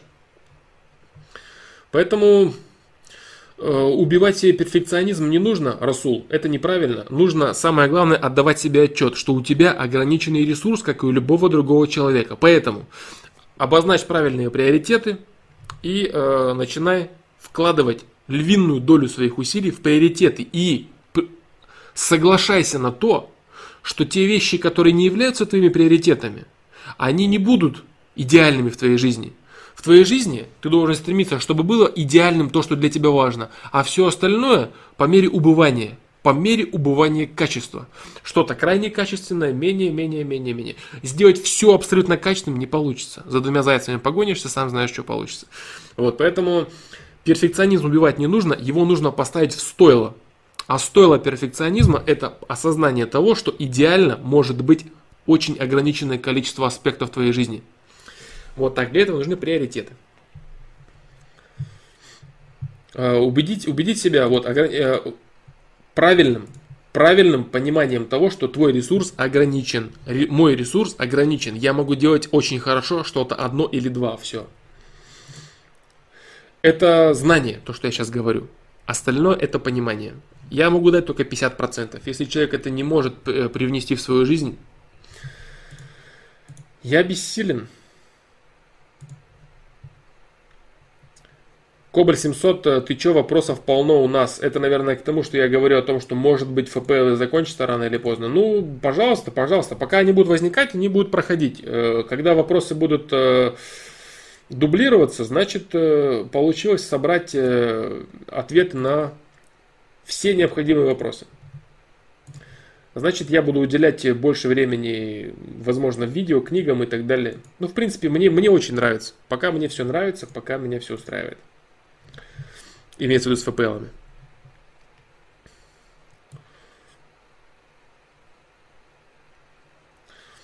Так, э, так.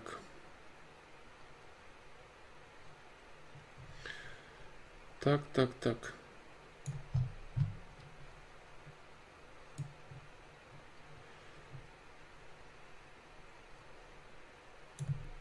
Так, так, так, так, так, так, так, так, так.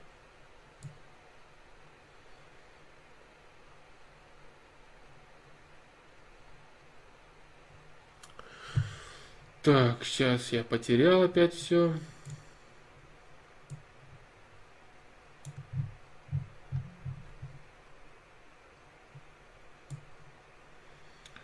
Потерял я конец чата сейчас.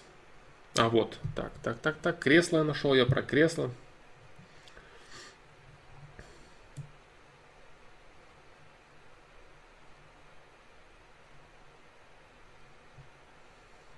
Так.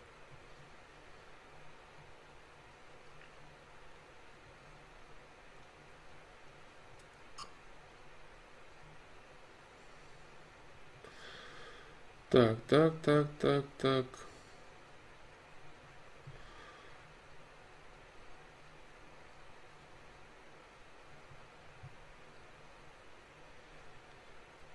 Сейчас, сейчас, сейчас, сейчас, сейчас. Вот, все нашел я. Нашел я чат. Да. Э, сколько сразу, уже сразу прошу прощения всех тех, у кого вопросы не успею сегодня ответить.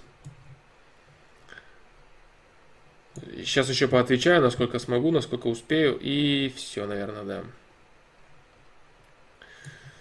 Так, э, так, так, так, так, так, так, так. Вот про то, что радоваться, трали-вали, это все было. Тайлер Дорден спрашивает, почему и зачем люди матерятся? А, люди матерятся, потому что выражают свои эмоции, и они либо не знают слов, либо их переполняют эмоции, и они по-другому не, может, не могут это выразить. В целом это, конечно, если человек э, знает огромное количество слов, правильных и нужных, у него маты будут отпадать. В целом, если сказать очень кратко, люди э, матерятся от безграмотности, потому что они не могут э, выразить свои эмоции. Вот, оно а, отчасти иногда мат это огромные бурные эмоции, которые в принципе никак невозможно выразить по-другому, в особенности негативные. Так, так, так, так.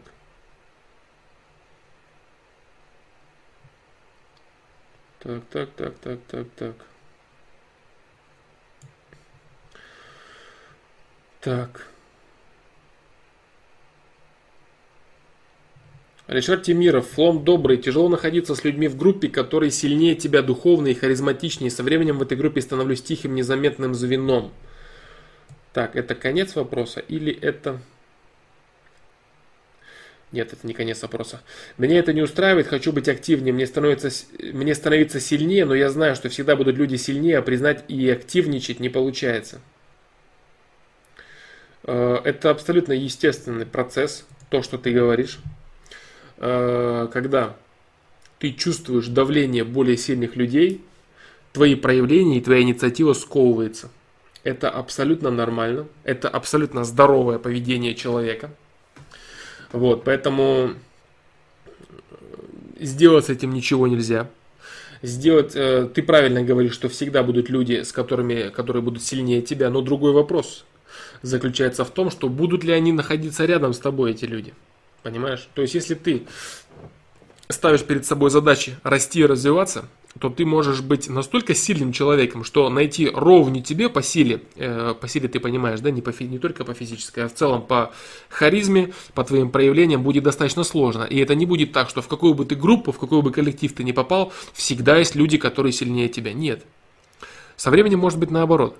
Ты придешь к такому уровню развития, что для того, чтобы найти даже равных тебе людей по силе, тебе будет нужно очень много групп перебрать. Понимаешь, в чем дело? Вот, поэтому ты будешь часто чувствовать себя очень часто комфортно. А если вести речь о том, что два очень сильных лидера не смогут ужиться в одном коллективе, то это, естественно, норма. Это абсолютная норма, и от этого, опять же, не нужно никуда бежать. Если ты разовьешься до очень сильной личности, то уживаться в одной группе и в одном коллективе с другой очень сильной личностью ты в принципе не сможешь. Два лидера не уживутся на одной территории. Поэтому либо ты его выдавишь, либо он тебя выдавит. Абсолютно нормально здесь. И нет повода для беспокойств, кстати. Вот, вот я что хочу сказать. Только стремление развиваться и давить собой, э, своим авторитетом, скажем так, людей, которые не являются твоими друзьями. Вот, если вы с ними конкурируете и соперничаете. Вот так вот Алишер Тимиров.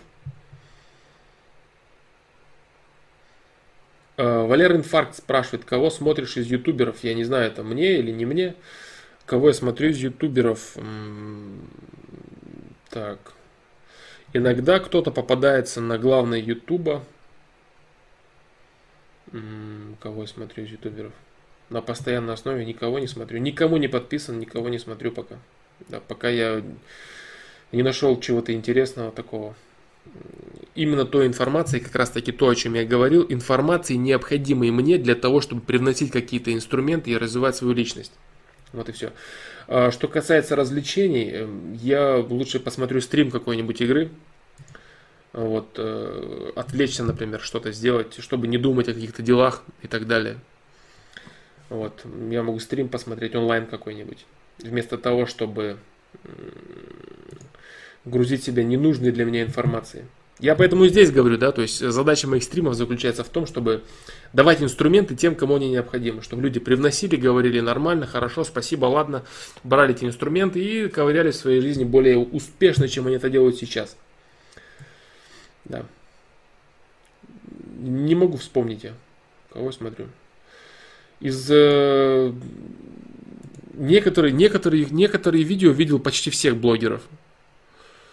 Да, просто для изучения, для того, чтобы понять, что это такое. А так, чтобы мне это было интересно, пока даже не знаю, кого назвать. Знаком, то есть знаком с огромным количеством, практически со всем Рутубом. Не Рутуб, который Рутуб, а с российским Ютубом имеется в виду, да?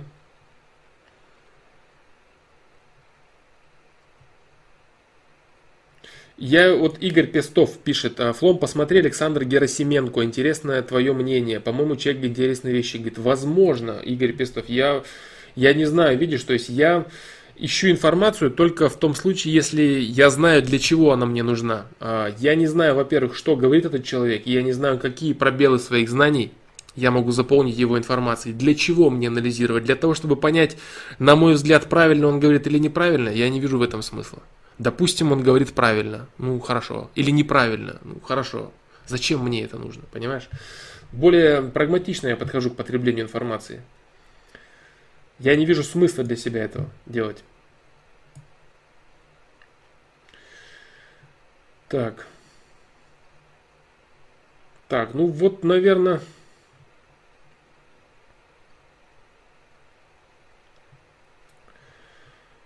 Так, наверное, наверное, ребят, наверное, все на сегодня. Да, я думаю, на сегодня все. Я думаю, что стрим получился в принципе неплохой. Так. Бывало такое, что девушка, что девушка девушкам на работе рассказывала обыкновенные вещи, им было интересно. А я в это время сидел и думал, блин, вроде обычные вещи, как это может быть интересно? А сам боюсь что-то рассказывать, вдруг им это неинтересно будет. А ты меньше думай о том, что ты будешь неинтересен, а больше предлагай людям то, что ты реально можешь дать. И ты увидишь, что э, людям почти всем интересны простые мелочи, простое обычное общение. Вот то, что ты увидел в общении с вот мнительность. Я отвечал человеку сегодня на стриме по поводу мнительности. Ты занимаешься именно этим шимпанзе. А вот, наверное, я буду неинтересен, а, наверное, это будет. А ты возьми и сделай. Мне интересно поговорить об вот этом. Вот люди, я говорю об этом. Понимаешь? Интересно это или неинтересно будет твоим работникам? Может быть и интересно. Понимаешь? Пробуй, пробуй, пробуй, пробуй. Завязывай с мнительностью. Пробуй делать. Так, э, Вот как-то так, ребят. Я думаю, на сегодня все. Вот, в принципе, стрим удался. Я очень рад, что сегодня получилось постримить. Э, в ближайшее время э, ожидайте видео, которое будет называться, наверное, что-то типа ценности, масштаб личности, что-то такое. Как-то так оно будет называться. Вот, оно, в принципе, почти готово. Остался там монтаж. Это, в принципе, сколько-то дней. В общем, по посмотрим. Я не буду говорить э, по времени, когда это будет, но это видео будет скоро. Вот, это точно. Э, с большой вероятностью. Почему я так говорю? Потому что оно уже отчасти готово. Да, поэтому всем спасибо, кто пришел.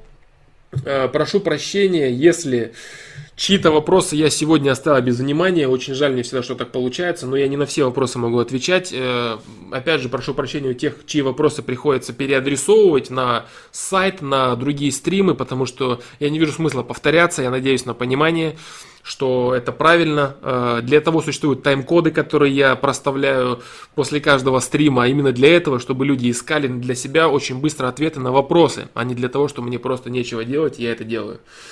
Вот так. Алишер Тимиров с выбором про видео профессии, с видео про выбор профессии, это и есть, вот первое видео, это «Деньги и власть», которое вышло недавно. Это первая часть, по сути, этого видео. Это крупица одного знания. Вторая крупица знания, это вот будет то видео, которое выйдет сейчас. И третье будет либо закон усложнения материи может быть, но хотя он не совсем относится к этому, либо непосредственно выбор профессии. Вот, э, я говорил об этом на прошлом стриме, когда я начал писать видео «Выбор профессии», мне пришлось затронуть огромное количество тем, и что такое деньги, и касательно ценностей, всего-всего-всего. То есть этот вопрос не просто чем конкретно заниматься, это зависит от огромного количества аспектов и от масштаба личности, и от что такое деньги, и от других вещей. Все эти вещи я решил разделить на отдельные видео, потому что все это впихнуть в одно видео будет э, плохо и непонятно. Вот, поэтому вот так. Работа продолжается над этим видео, над частями этого видео и над этим видео в частности. Поэтому я постараюсь это все сделать, как только у меня будет на это время и самое главное энергия творчества, потому что все это пока остается в рамках творчества. Вот, поэтому всем большое спасибо, ребят. Э, надеюсь, я смог ответить вам полезно. Надеюсь, я смог ответить полезно для тех, кто будет это смотреть. Поэтому всем большое спасибо и до новых встреч.